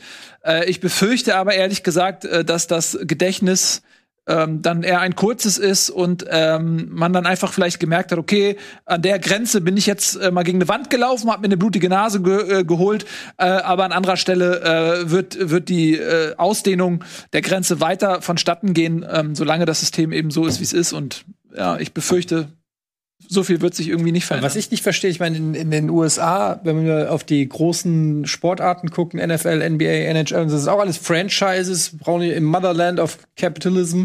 Äh, die wollen auch alle Geld machen. Aber die finden Ja. trotzdem Wege, das irgendwie einigermaßen, ähm, äh, weiß ich nicht, Aber das fair ist- zu verteilen oder fair zu machen. aber das ist dieser Vergleich hinkt halt, weil Nico, Entschuldigung, du hast dich gemeldet, dann mach du zuerst. Nee, ich will nur genau darauf hinaus, weil wenn Kapitalismus und komplette Ausschlachtung einer Marke und eines Sportes, dann richtig und konsequent. Und das ist nun mal das, was die USA macht. Und dann, wenn, wir im Kapitalismus leben, dann bau dieses System, bau diese Burg, bau die Mauern drumherum, setz 30 Teams rein und du kannst über die Jahre immer sagen, okay, es kann immer noch mal eins mehr dazukommen. Nimm dir 500 Millionen Dollar, dann kannst du dabei sein. Äh, dann bist du auch mit, spielst du auch mit. Ansonsten gehst du da rein, setzt einen Deckel drauf, verteilst das Geld und setzt dir ein System, das dazu führt, und das ist ja der Fakt einfach. Also ich, ich, ich weiß nicht, wie es euch geht dabei. Ich bin da halt auch schon so lange mit drin. Die Faszination dieser Ligen hat, ist einfach eine andere. Jetzt sind wir weit weg von Baseball hier in diesem, in diesem äh, Land. Ist mir schon vollkommen klar. Aber das ist einfach, wenn du dich mit Baseball beschäftigst, eine Liga, da gab es in den letzten 20 Jahren, gab es, glaube ich, einmal einen, einen Titelträger, der zwei Titel geholt hat. Ansonsten gibt es ständig neue Teams, die mitspielen. Und das wird es im Profifußball halt nie wieder geben. Nee, na klar, aber ich meine, du kannst ja überlegen, du kannst ja, wenn, wenn wir schon an Reformen denken, kannst du ja gucken, wo kann man sich vielleicht von einem System was nehmen, was funktioniert und das adaptieren. Also muss ja nicht 100 Prozent übernehmen oder, aber so Salary Cap wurde ja schon häufiger diskutiert, äh, Draft-Systeme oder so. Also ich finde zum Beispiel, Ja, habe ich ja auch schon häufiger, ganz kurz, Nico, aber ich habe, äh, Ja, was sorry, ich zum Beispiel sorry. eine Schweinerei finde, ist zum Beispiel dass die reichen Vereine schon in die in die Jugendarbeiten eingreifen bei anderen Vereinen. Also teilweise äh, 14-Jährige, 13-Jährige schon wegkaufen aus den Jugendmannschaften. Finde ich ein Problem, weil das ist oft das Kapital, was gerade Vereine, die nicht die Kohle haben, aber vielleicht eine, auf eine gute Jugendausbildung setzen. Und ähm, wenn dann ein Leipzig, ein Wolfsburg oder so schon in den, äh, man natürlich auch andere Vereine, jeder macht es letztendlich, der es kann, wissen wir, jeder klaut ein bisschen eine Etage weiter unten. Aber das finde ich zum Beispiel wäre mal was, wo man ansetzen könnte, dass man dann sagt, okay, ähm, baut mal eigene äh, Jugend, äh, äh, baut die eigene Jugend aus, ähm, holt eigene Talente aus, aus euren Vereinen raus und kauft die nicht von anderen weg. Aber da zum Beispiel, also klar, also ich stimme dir grundsätzlich zu, was du sagst, aber die Frage der Umsetzbarkeit ist eben auch da. Weil, guck mal, das fing, das fing ja, jetzt erzählt der alte Mann wieder von früher so, aber bei uns so auf Kreisklassenniveau, da fängt's ja auch an. Wenn du die guten Spieler die sind dann früher, also von JSG auf Briedling, die sind dann zum LSK, also Lüneburger Sportclub, äh, oder MTV Treubund. Das waren so die ja. zwei, zwei Mannschaften, die ähm, die besten da so im, im Kreis äh, Lüneburg waren. Äh, und die sind dann dahin gegangen. So, weil, aber das kann, konntest du, das haben die nicht wegen des Geldes gemacht, sondern einfach, weil die Bock hatten, in der Mannschaft zu spielen und in einer Spielklasse zu spielen, die ein bisschen höheres Niveau hatte, die eher ihrem Talent entsprach. So, da geht's los. Und dann hast du ja auch die Spieler, äh, da geht's noch gar nicht um Geld. Und da, du hast ja auch Spieler, die haben äh, den, die wollen eine bessere Ausbildung haben. Die wollen in einem qualitativ hochwer hochwertigeren Umfeld spielen, weil du halt auf einem Dorfverein gar nicht die Infrastruktur hast, weder die Trainer, die die Klasse haben, sonst was, äh, äh die Anzahl der äh, Trainingstage. Ja, vom Profiverein, nicht von Dorfverein. Nee, aber äh, wo, wo, das meint ja, wo ziehst du die Grenze? Ähm, ja, beim Profisport. Da, ja, das heißt, dann musst du sagen, okay, sobald ein Spieler dann äh, von einem Profisportclub verpflichtet wurde, dann darf innerhalb dieses Profizirkels nicht mehr gewechselt werden oder wie? Weil wo, also auch da, wo, wo ziehst du die Grenze, ab wann ein, ein junger Mann nicht mehr sagen kann, äh, er geht zu einem anderen Verein? Sagst du, Was? es dürfen keine Gelder gezahlt werden? Ich stelle nur Fragen. Sagst du, es werden keine Gelder gezahlt? Äh, oder das wo? Problem ist, das Problem ist, dass du ja immer Wege drumherum findest. Also es gab ja tatsächlich mal so eine Regelung, dass du halt nur aus einem bestimmten Umkreis Spieler, Jugendspieler holen durftest. Aber wie, wie legst du das fest? Und dann gab es halt äh, Vereine, die haben dann einfach den Eltern einen Job in der Region besorgt und dann haben, sind die dahin umgezogen und dann war er plötzlich im Umkreis. Also da gibt es ja alle möglichen Umtriebe leider. Es ja. ist sehr schwer, das, das äh, zu stoppen. Ich weiß, nicht. und Leute, ganz. Das ist, das ist schwer. Wir hatten ja bei der Eintracht den Fall mit Marco Marin zum Beispiel, der da weggeködert wurde, mhm. dem, dem, dem Vater einfach ein Job angeboten wurde. Da muss ich, ich habe natürlich jetzt auch nicht, da bin ich auch zu wenig drin. Ich sag nur, ähm, Reformen wären halt wünschenswert und wahrscheinlich gibt es zu jedem Reformpunkt irgendwie zehn Gegenargumente, aber irgendwo musst du ja auch mal ansetzen und irgendwie was machen. Sonst können wir, also, ne, sonst sind wir in so einer Spirale, wo wir sagen, ja, komm, machen wir uns nichts vor, es wird eh nicht besser. Und dann können wir uns die Diskussion aber auch schenken. Also irgendwie muss man ja mal mhm. an, an die Sachen ran und die perfekte Lösung wird es wahrscheinlich sowieso nicht geben. Nee, und dann sind wir aber wieder, ich war ja damals bei der Super League-Sendung nicht dabei hier bei euch. Und ich weiß nicht, wie ihr da dann Ende rausgegangen seid oder Ich fand das alle super. Aber Nee, jetzt, jetzt, jetzt, jetzt lass mal den Witz bitte ganz kurz weg, weil das meine ich total ernst. Oh. All das, was ihr beschreibt und was euch stört, wenn ihr mal ehrlich seid, ist die einzige Konsequenz daraus diese Super League. Denn du wirst nicht mehr das System von unten korrigieren können. Es wird nicht funktionieren. Es sei denn, du regulierst. Das wird nicht passieren. Das würde bedeuten, den, den, den Bayern München wird ab jetzt in Deutschland verboten, äh, die dürfen kein Geld mehr ausgeben. Die dürfen nicht diese Spieler holen, die dürfen nicht diesen Trainer holen. Die müssen reguliert. Vorher müssen alle anderen 15 Vereine aussuchen dürfen, bevor Bayern ab. Wird nicht passieren. Also bleibt ja nur die Möglichkeit, dass du es oben abschneidest. Ja, du kannst ja zum Beispiel sagen, auch das äh, ist wieder eine, eine Geschichte, das ist jetzt noch überhaupt nicht durchdacht, was äh, quasi Arbeitnehmerrechte sozusagen sind. Äh, wir leben in der freien Marktwirtschaft. Ähm, in, äh, Top-Manager haben auch keine Gehaltsobergrenze. Du müsstest den Fußball auskoppeln, ähm, so ein bisschen aus der Marktwirtschaft, einfach wenn du so, wenn du irgendwelche Grenzen setzt. Keine Ahnung, wie, da, wie das rechtlich überhaupt äh, in der Europäischen Union möglich sein soll.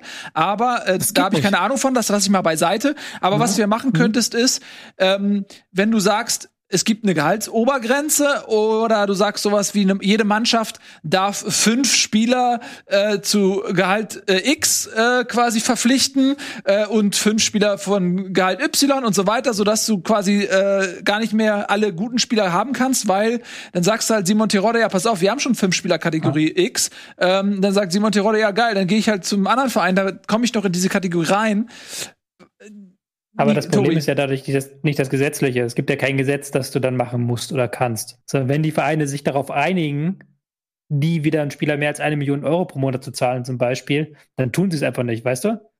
Dann müssen, dann müssen ja einfach nur alle Vereine an einem Strang ziehen. Aber das werden sie ja eben nicht tun. Das ist ja das Problem. Sie machen ja kein Salary Cap, weil sie dann Angst haben, dass dann äh, Manchester City vor den Europäischen Gerichtshof zieht und dann Recht bekommt. Weil du das natürlich Genau mit das. Recht nicht einbar vereinbaren kannst, aber du kannst es natürlich untereinander vereinbaren. Niemand hat ein Anrecht auf einem Gehalt von 10 Millionen. Wenn kein Verein mehr ein Gehalt von 10 Millionen anbietet, dann gibt's das einfach nicht mehr. Aber dann bist du ja wieder bei der Super League. Dann, dann koppeln sich die Vereine, die keinen Bock drauf haben, aus. Aber das, dann finde ich, Ja. da muss man diesen Weg auch gehen. Dann ähm, müssen alle Vereine, das werden 95 Prozent der Vereine müssen sich solidarisch zeigen. Und nochmal, dann sollen die anderen Vereine gehen. Dann sollen die einfach gehen. Und eine Super League machen. Reden. Das ist mein Reden. Deswegen bin ich auch der Meinung, dass dieser Vorstoß, der da der stattgefunden hat, das ist ja jetzt nicht vorbei. Das wird, das haben wir, der Champions League und Super League werden sich darauf einigen, 2025 ist die Champions League eine Super League.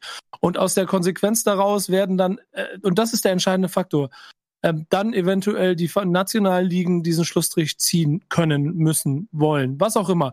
Das ist die einzige Möglichkeit. Und wenn das nicht passiert, werden wir diese Super League haben und dazu noch äh, nationale Ligen, die noch langweiliger sind als vorher.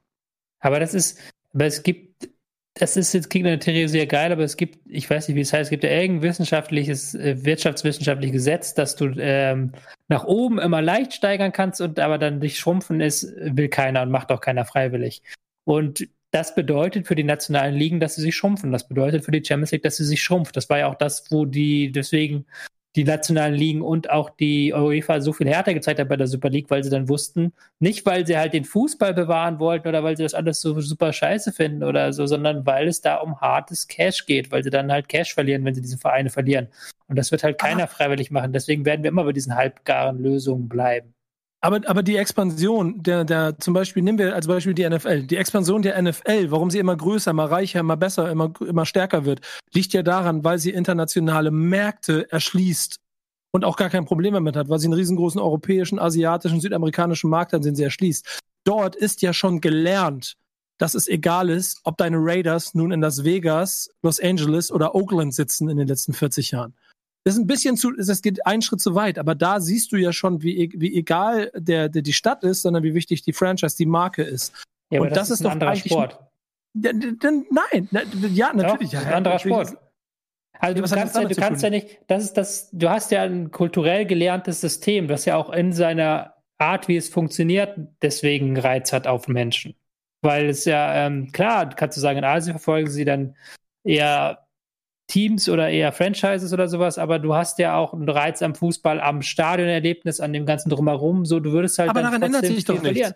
Nö, warst du in den letzten, natürlich ändert sich daran was. Also, Nein, ändert sich also- nichts. Warst du in den letzten 15 Jahren mal bei Chelsea im St- Warst du beim Ja. letzten 15 Jahren mal bei Chelsea im Ich- Stadion? war nicht bei Chelsea nicht, aber ich war bei in Manchester, ich war in Ja. Barcelona. Okay, ich bei weiß, weiß, dieser englischen Premier League Vereine. 85 Prozent internationales Publikum. Aber das ist, wenn wir doch eine Sache aus der Super League gelernt haben, ist, dass die Leute darauf hier im Kerngebiet Europa keinen Bock haben. Wie viele Leute sind das, die potenziell damit einen Einfluss auf einen Gesamtmarkt für Fußball in der Welt hätten? Nochmal, ich rede, nicht- Ja. ich möchte mal ganz kurz klar machen, ich rede nicht davon, weil ich hier schon in diese Rolle gedrängt werde, quasi nur so. Ich sage nicht, dass das meine Wunschvorstellung ist. Ich bin nur ziemlich realistisch, was diesen Vorstoß dieser Vereine und damit die Entwicklung für den europäischen Fußball betrifft. Ich bin aber auch, hättest du mich vor vier oder fünf Wochen gefragt, wäre ich ganz deiner Meinung gewesen. Aber dieses Super League-Debakel hat uns doch nochmal vor Augen geführt, A, dass die überhaupt keine Ahnung haben, was sie tun. Also dass die, die Professionalität ist, ist überhaupt nicht vorhanden in dem Bereich. Und ähm, dass B, Fans doch doch noch eine gewisse Macht haben und dass da, äh, dass du dann nicht drüber hinweggehen kannst, ganz so einfach, wie man sich das vorstellt, und dass dieser Wettbewerb dann eben nicht auf einfach geguckt wird. Und Wie- C auch, dass diese finanziellen Interessen so verquickt sind von allem, von allem Möglichen im Fußballbereich, dass das, was jetzt entstanden ist, eine, dass wir jetzt haben mit dieser, was auch in großen, in manchen Teilen nicht funktioniert, dass das aber die einzig gangbare Lösung ist, um für alle Player, die jetzt gerade Macht haben, ihre Macht und vor allen Dingen ihr Geld zu behalten. Das ist ja ein austariertes System, wie wir jetzt wieder sehr stark gespürt haben bei diesem Aber Super dann- League. Wenn da halt ein bisschen was ins Wanken kommt, dann kommen halt die großen Szene von UEFA und Ligen und dann sind sie plötzlich wieder da zu Hause. Aber dann komme ich zu meinen Punkten. Punkt eins ist ein sehr dilettantischer Start der Super League. Glaubst du allen Ernstes, die werden nicht gemeinsam nochmal reden und eventuell 2023 nochmal gemeinsam Start machen? Es wäre, es wäre einfach, es wäre einfach dilettantisch zu glauben, dass die nicht den nächsten Schritt versuchen werden. Punkt B, ähm, was die Fans und die Macht der Fans angeht. Wir haben ein sehr großes mediales äh, Wumms jetzt erlebt durch die durch Manchester United gegen FC Liverpool. Und wenn du gesehen hast, wie die Fans da reingestürmt sind, dann hast du gesehen, wie ein paar unbedarfte äh, ähm, Menschen aus England, äh, aus Manchester, ein bisschen für fünf Minuten ihre Befriedigung hatten, dass sie dem großen Fußball jetzt mal ein Bein gestellt haben. Das haben sie auch gehabt, als sie 2005 mit Plakaten durch Manchester äh, gelaufen sind und ge geprotestiert haben, dass Glazer sofort wieder verpissen, sich verpissen soll. 16 Jahre später hat er nochmal anderthalb Milliarden aus diesem Verein rausgeholt. Sie haben ein paar Meisterschaften geholt, haben Champions League gespielt und es hat davon 14,5 Jahre niemanden interessiert außerhalb von Manchester. Also ja, jetzt natürlich kommen wir mit ja mit Experten, aber nicht in den Verhältnissen zu dem, was für den Verein relevant war. Und das ist doch das eigentliche Problem dass das Gefühl in der Bubble, in der wir leben, ich genauso eine Empörung darüber habe, dass ich das scheiße finde, dass da Vereine in der, in der Champions League im Achtelfinale oder im Halbfinale stehen, dass ich da kein Ajax Amsterdam gegen FC Porto mehr sehen werde, weil die einfach keine Chance mehr haben. Aber das System ändert sich dadurch nicht, weil trotzdem 1,2 Milliarden Menschen in Asien zuschalten und die Trikots kaufen. Ja, aber das ist, das wird mir auch immer überschätzt, weil dem, das meiste Geld wird halt immer noch im europäischen Markt verdient. Und das hören wir, das höre ich jetzt seit zehn Jahren, dass der asiatische Markt, der asiatische Markt hier, das gilt halt für die Premier League, ja, in Teilen, aber für die paar Spitzenclubs, aber da hört es dann auch schon wieder auf. Also, aber dieses äh, Argument verstehe ich, ganz kurz, dieses Argument verstehe ich nicht so ganz, weil wenn dieser asiatische Markt so wertvoll ist, wie ihr alle sagt, warum gehe ich dann als Familie Glazer nicht hin und kaufe mir Zhuangdu oder wie, die wie der Verein da heißt oder, oder weiß ich, einen, einen chinesischen Verein und mache sozusagen das, was Matteschitz mit Leipzig gemacht hat, in Leipzig, kann ich doch dann in Peking machen oder was weiß ich. Es würde doch viel mehr Sinn geben, den äh, zwei Milliarden Chinesen einen chinesischen chinesisches Bayern München das anzubieten. auch versucht, aber die Weltstars ähm, spielen natürlich dann nicht dort, ne? Ähm, also Und du hast es ja noch nicht. Ja, noch nicht. Genau. Ähm, aber wenn du halt äh, die besten Spieler der Welt sozusagen haben möchtest, ähm, es ist ja schon so, wenn jetzt der chinesische Meister äh, mal äh, in einem relevanten Spiel gegen den europäischen antritt, dann ist das sportlich immer noch eine zwei, drei Klassengesellschaft ähm, also du müsstest, finde ich, dann, du müsstest dann auch irgendwie nachziehen sportlich. Und da, da bist du an dem Punkt, bist du halt noch nicht. Ähm, ich glaube, das Problem ist so ein bisschen auch die Trägheit. Nico hat es ja eben auch gesagt, es gibt so eine empörte Minderheit, ähm, aber die Fußballfans sind noch nicht flächendeckend organisiert. Es müsste halt äh, irgendwie so sein, und das ist vielleicht im Zeitalter des Internets auch gar nicht mehr so utopisch wie vielleicht noch vor 20 Jahren. Du müsstest ähm, eine Organisation gründen, ähnlich wie die Verbände UEFA und die nationalen Verbände und so weiter, äh, wo, die, wo die Fans vereint sind. Ja, wo du vielleicht, wo jeder, der, der irgendwie Fußball konsumiert, sagt, nee, pass auf, das sind unsere Vertreter. Ein Fanverband. Natürlich ein Fanverband, äh, wo du, äh, wo äh, quasi die Fans organisiert sind und wo jeder, der Fußball konsumiert, auch sagt, ey, pass auf, ich gehe in diesen Verband rein, äh, ich zahle da fünf Euro, es muss äh, easy über PayPal sein, darf nicht irgendwie unseriös sein, muss einfach zugänglich sein. Ähm, und die und die haben Fanvertreter, die auch äh, durchaus gerne idealistisch sind. Und dann hast du irgendwie an diesem Tisch vielleicht ähm, ein finanziell relevantes Faustpfand, äh, was irgendwie mitsprechen kann. Weil das Ding ist so, wie es jetzt gerade ist. Du siehst es, die Verbände permanent erweitern sie die Grenzen dessen, was machbar ist. So, und äh, wir als Fans sind nicht organisiert genug und vielleicht auch zu träge, zu dekadent, um irgendwie wirklich äh, Einspruch zu erheben. Jetzt haben zu zerstreut einfach. Zu zerstreut. Jetzt merkst du, die laufen gegen eine Wand, holen sich eine blutige Nase, aber es, dann, dann gehen sie an anderer Stelle, wird sich das weiter. Siehst ja, die Champions League Reform redet kein Schwein mehr drüber und so. Ja, mal, mal ein gutes Beispiel zu nennen, zum Beispiel diese Montagsspiele, wo die Fans ja auch auf die Barrikaden ja. gegangen sind.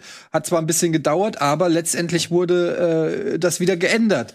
Also man hat schon die Macht, nur müssen sich die Fans halt zusammenschließen und gemeinsam in eine Richtung marschieren sozusagen. Dann können die, glaube ich, schon eine Menge verhindern oder auch erreichen. Aber am Ende des Tages äh, ist es wahrscheinlich schon so, wenn Neymar gegen Messi spielt, schaltet jeder ein. Weil das ja, ist letztendlich das, wes weshalb wir überhaupt Fußball gucken. Wir wollen geilen Fußball und, sehen. Und da muss ich noch einmal kurz einhaken, weil es ist halt eben kein, es gibt halt Namen im Fußball, die sind größer als andere. Und da kommen wir wieder quasi zum Anfang der Champions League-Diskussion drüber. Es ist auch für den asiatischen Markt, aber auch für den europäischen Markt. Es ist was anderes, wenn Real Madrid gegen Barcelona im Champions League Halbfinale spielt, als wenn City gegen PSG spielt. Es ist aber was anderes, wenn dann irgendwie, es ist auch was in der NFL was anderes, wenn der Super Bowl zwischen äh, Tennessee Tennessee und Jacksonville ausgespielt wird oder zwischen den Dallas Cowboys und den New York, äh, den ähm, Patriots zum Beispiel. Das ist ein Unterschied so und das ist und die, die kaufen ja nicht, die kaufen ja große Namen des europäischen Fußballs, weil das Namen sind, weil da eine Geschichte hintersteckt, weil da eine weil da auch eine Tradition hintersteckt. Und das macht es dir sehr, sehr viel einfacher, auf den asiatischen Markt zu kommen und so weiter und so fort, weil du eben da eine, da schon was hast. Und Fußball funktioniert ja auch über diese Ebene sehr, sehr stark. Tja. Ja, genau, genau das. Und das ist der Grund, warum die Glazers 700 Millionen für Manchester ausgegeben haben und seitdem das Doppelte rausgeholt haben. Und es denen vollkommen egal ist, was der Fan in Manchester auch jetzt macht. Ja. Selbst jetzt ist es ja so, okay, Dramatik pur, Kacke, wir wissen jetzt, was die Fans schlimm finden. Also setzen wir uns zusammen und überlegen mal, mit welchem Weg wir noch mehr Geld rausholen können, um in, in drei Jahren oder fünf Jahren die wahrscheinlich unvermeidbare Super League zu gründen. Denn die Champions League-Reform, das wisst ihr ja genauso, das wisst ihr besser als ich, ist doch nichts anderes als Stufe 1. Hm. Ist einfach so. Und nach Stufe 1 kommt Stufe 2 und nach Stufe 2 kommt Stufe 3. Und irgendwann, vielleicht ist es erst in 20 Jahren der Fall, sagt Bayern München, ja, die Doppelbelastung durch die Bundesligaspiele gegen äh, Kaiserslautern und Kickers Offenbach ähm, ist mir ein bisschen zu anstrengend. Wir, ähm, wir bringen ab jetzt noch eine zweite Mannschaft in die Bundesliga. Ihr Lieben, ähm, es ist eine schöne Diskussion, aber solange nicht äh, Eduard Glazer äh, Manchester United rettet, äh, wird sich nichts ändern. Es braucht einfach Helden, die bereit sind, aufs Äußerste zu gehen. Ähm, wir haben jetzt gar nicht mehr so viel Zeit. Wir machen ein bisschen Werbung. Wir hatten noch ein paar andere Themen, aber ich fand das sehr schön, dass wir noch mal ähm, über dieses Thema diskutiert haben. Äh, das wird uns sicherlich noch häufiger Anlass zur Diskussion geben. Das machen wir natürlich auch. Jetzt machen wir ein bisschen Werbung, äh, weil, hey, wir sind halt nicht die Glazers, wir haben halt keinen. Und äh, dann sind wir zurück und ich weiß nicht, wie viel Zeit wir dann noch haben, aber wir wollten natürlich noch so ein bisschen mal die äh, internationalen Ligen beleuchten. Das machen wir dann noch.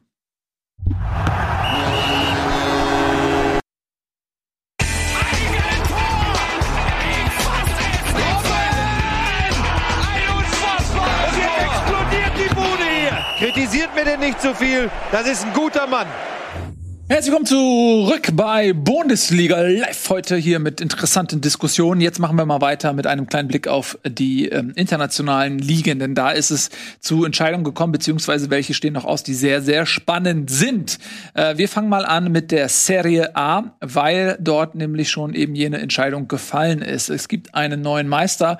Juvis ähm, Serie ist durchbrochen worden von Inter Mailand, die sich jetzt am Wochenende zum Meister küren konnten. Ja, ähm, ganz erfrischend eigentlich und ähm, dahinter ist es sehr, sehr spannend. Also Meisterschaft relativ deutlich dieses Jahr gewesen, aber danach ähm, nach 34 Spielen, auch Italien ist ja eine Mannschaft, äh, eine Liga mit 20 äh, Mannschaften, so dass es äh, dort 38 und nicht 34 Spiele gibt. Danach Bergamo 34 Spiele gespielt, wie gesagt 69 Punkte, Juventus 69 Punkte, Milan 69 Punkte, Napoli 67 Punkte und selbst Lazio kann mit einem Sieg auch auf 34 Spiele und 67 Punkte kommen. die haben nicht ein Spiel weniger. Also das ist tatsächlich ganz spannend. Hm? Ja, 13 Punkte Vielleicht Vorsprung in Italien Meister werden. Vor Juve. Ja. Brutale Intersaison, aber danach ist Spannung. Vier, vier Spieltage vor Schluss, da muss man noch mal kurz Inter loben, die unter Conte sich enorm weiterentwickelt haben. Klar mhm. haben jede Menge Geld in die Hand genommen, das darf man nicht vergessen. Aber er hat es geschafft, aus dieser Mannschaft eine taktische Einheit zu formen. Lukaku mit der überragenden Saison vorne im Sturm, ähm, aber auch dahinter das Mittelfeld mit Brozovic sehr dominant und dann können sie immer wieder über die Flügel ähm, mit Hakimi, mit Perisic, die teilweise beide Ausverteidigerpositionen besetzt haben im 5-3-2. Ähm, da können sie halt schon enorme Wucht mit entfachten und haben damit auch ähm, sehr viele Gegner dominiert. Halt klar mit dieser mega starken Defensive, 29 Tore in 34 Spielen, aber auch immer wieder nach vorne was angeboten.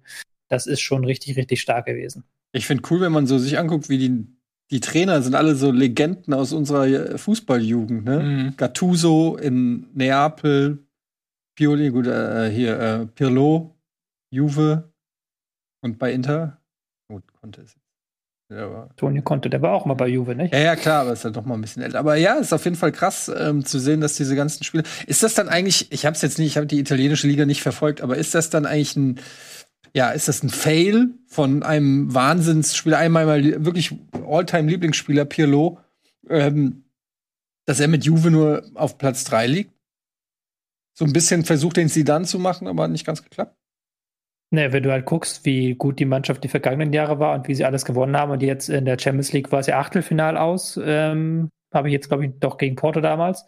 Das war ja schon dann der erste Knacks. Sie sind enorm abhängig von Ronaldo. Wenn der keinen guten Tag erwischt, dann geht da wenig. Und da merkst du bei dieser Mannschaft nicht wirklich eine Weiterentwicklung. Sie haben ihre defensiven Tugenden verloren, ohne Offensive äh, zu gewinnen. Klar, haben jetzt auch sich nicht mega verstärken können, aber es ist schon eine ähm, eine semi-gute Saison und man munkelt ja auch, dass da hinter den Kulissen sehr, ähm, sehr hart zugeht, weil es geht ja auch um die Frage, wie geht man in die kommende Saison und Pokalfinale, Pokalsieg können sie noch holen gegen Atalanta, aber gegen die sahen sie die Saison auch nicht mal gut aus und ähm, Champions League Qualifikation müssen sie auf jeden Fall schaffen. Ja, das ist auch nochmal spannend. Ich bin ja so ein bisschen, äh, ich mag ja so ein bisschen die Welt brennen sehen diesbezüglich. Ich äh, gönne PSG, dass sie nicht Meister werden.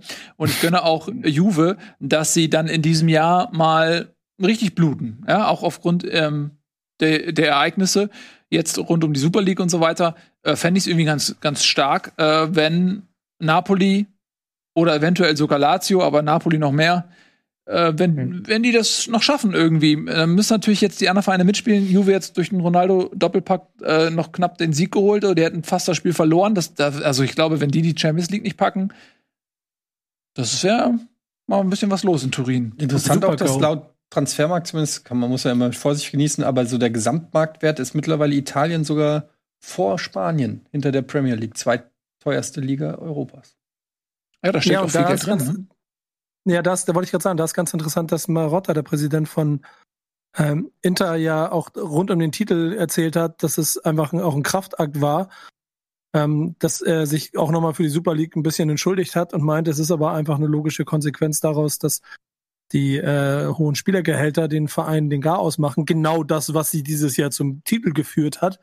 Er aber selber sagt, früher gab es dann den Mäzen, der das Ganze ausgebügelt hat. Das gibt's heute nicht mehr, diesen Fußball. Ähm, kann es und wird es einfach nicht mehr geben. Man muss Schulden bremsen an irgendeiner Stelle. Also ah, es ist ähm, so widerlich. Erkaufter ah, Titel. Ah, es ist, ja, ja. Nico, ey, das tut mir leid, aber das, das ist so, wie du das halt jetzt auch nochmal erzählst, ne? Das gilt ja auch für die ganzen Vereine. Das gilt ja auch für Real Madrid, Barcelona.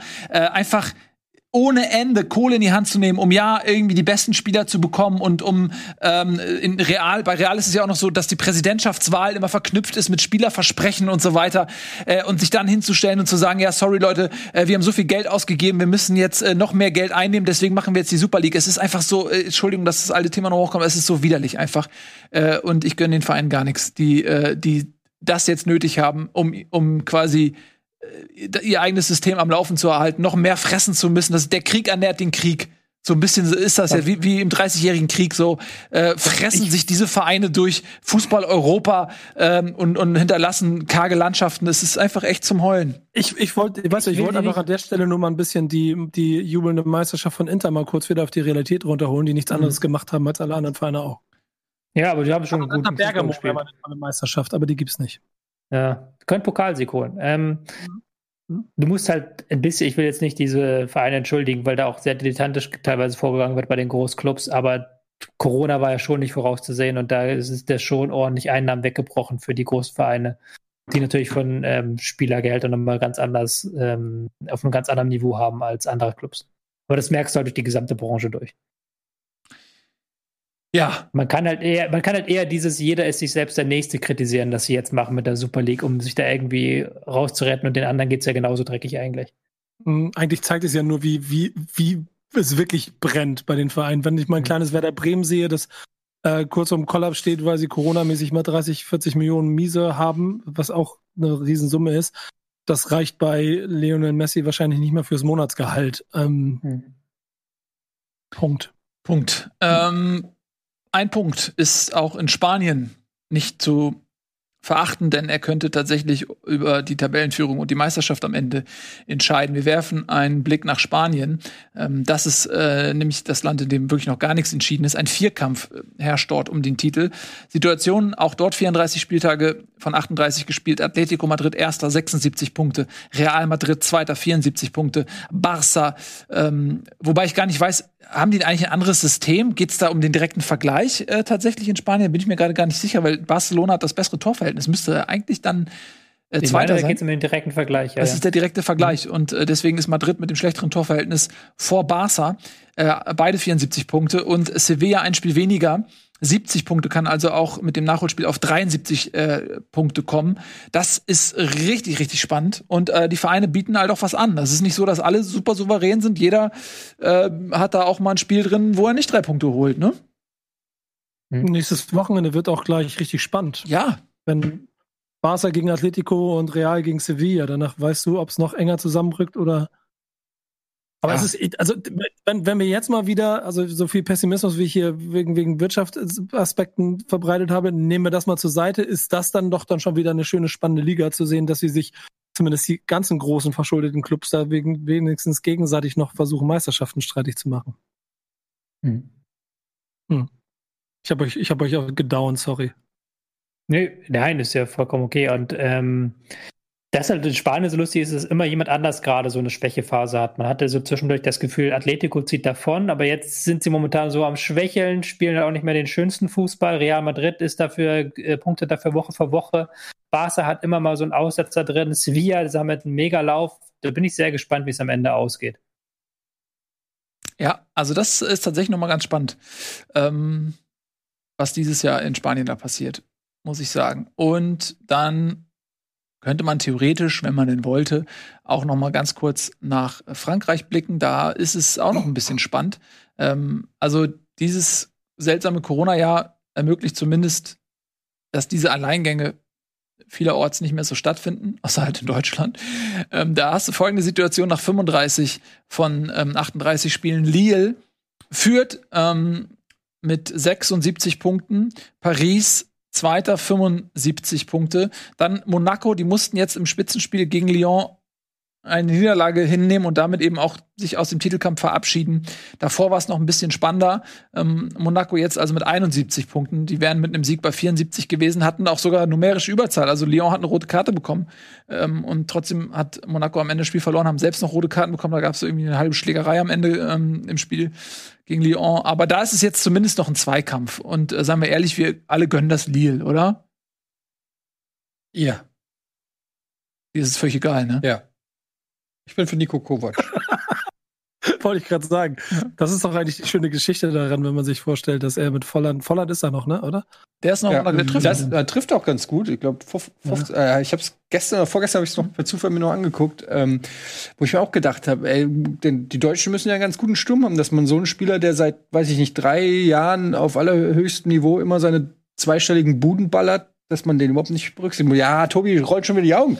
Aber Nee, äh, tue ich nein, nein, nein, nein, tue ich im Fall von Kevin Volland gar nicht. also okay, weil ich meine klar, wir haben Timo Werner und du brauchst dann vielleicht einen anderen Stürmertypen oder so, aber ich finde, ich würde es dem dem Kevin einfach mal gönnen. Der macht der grundsolide, ist auch ein sympathischer Dude, noch nie irgendwie negativ aufgefallen, geht seinen Weg, Äh, nicht auf. Yogi darf ja einen größeren Kader nominieren. 26 statt 23 Spieler, meine Da ich. kommt ne? Luca Waldschmidt mit. Kommt Luca Waldschmidt mit. ja. Also ich kann mir vorstellen tatsächlich, dass ähm, Volland dann ein Spieler wäre, den er dann. Der ist auch noch gar nicht so alt, also der ist sieben, was 27, 28, also der ist jetzt noch nicht am Ende angekommen. Also bin ich bei dir. Also wenn du einen Stürmer hast, der regelmäßig trifft. Weil das ist auch eine Sache, diese Kaltschnäuzigkeit, die auch so ein bisschen Timo Werner einfach abgeht, ähm, der zwar natürlich rasende Geschwindigkeit mitbringt und, und Läufe anbieten kann, die ein Volland nicht anbieten kann und so weiter und so fort. Ähm, aber wenn es eben darum geht, im Strafraum die Dinger reinzumachen, da hast du halt mit Volland jemanden, ähm, der das kann. Und ein guter Pressingspieler wird äh, Tobi vielleicht auch freuen. Ja, weil wenn du mal guckst, Werner steht sehr in der Kritik, äh, jetzt auch gerade in London, weil er halt einige großartige Chancen einfach liegen lässt. Und das ist für die Engländer neu. Aber wer Timo Werner hat spielen sehen, der weiß, der hat brutale Waffen. Aber der ist jetzt nicht der eiskalte Knipser, noch nie gewesen. Und das wird jetzt eben auch ähm, ja in London offenbar, so dass er diese Qualität einfach nicht so hat. Ja? Und die hatten Volland eher. Ja, ich muss gestehen, ich habe diese Saison vielleicht zwei Spiele von ihm gesehen, deswegen, aber ich bin grundsätzlich ein großer Fan von ihm, weil er halt auch eben dieses an der Kette lauern, hat ein sehr gutes Timing auch im Kombinationsspiel und könnte, würde halt auch im System von Joachim Löw funktionieren, so als vorderste Spitze, was ja Nabri oft spielt unter Löw. Also deswegen habe ich jetzt auch keinen Grund, warum er nicht mitkommen sollte, aber Löw hat da wahrscheinlich einen Grund. Ich glaube, bei Chelsea spielt Werner mittlerweile hinter Havertz. Also wir haben quasi Positionen getauscht. Havertz im Sturm und ähm, Werner macht den Spiel mal. Ja, die spielen ja auch äh, mhm. gar nicht immer zusammen. Also oft äh, wird auch der eine für den anderen eingewechselt oder so. Ähm, die haben ja noch einige gute Spieler da vorne drin, wie auch wir. Wir haben noch einige gute Sendungen hier. Zum Beispiel kommt jetzt gleich der Game Talk. Ähm, da geht es unter anderem auch um äh, New Pokémon Snap und dann um 22 Uhr live der Gregor. Der zockt ein bisschen Star Trek Voyager Elite Force. Voyager habe ich immer sehr gerne Elite Force, das alte? Äh, ja, also Voyager, ja, das ist, glaube ich, ich glaub, das ist Elite Force ist richtig alt, aber ein gutes Spiel. Mhm. Ja. Ja, das war's von uns. Äh, vielen Dank fürs Zusehen. Äh, hinterlasst gerne mal eure Kommentare, eure Meinung zu den Themen. Die sind immer gerne gesehen. Wir lesen uns das durch. Wir sehen uns dann das nächste Mal wieder mit ein bisschen mehr Bundesliga-Content, weil es dann ja auch einen Spieltag gab. Ne? Übrigens, kurzer Nachtrag noch. Mainz gegen Hertha, nicht unrelevant, im Abstiegskampf 1 zu 1. Ich habe natürlich jetzt nicht gucken können, logischerweise. Ich habe nur so Halbzeitfazit gelesen. Mainz äh, wohl deutlich bessere Mannschaft in Halbzeit 1. Halbzeit 2 kann ich nichts zu sagen. Da reden wir dann drüber in der nächsten Woche. Tschüss und auf Wiedersehen. Hört mal auf, ihr seid süßen Knuffis. Tschüss. Tschö. Diese Sendung kannst du als Video schauen und als Podcast hören. Mehr dazu unter rbtv.to slash Bundesliga.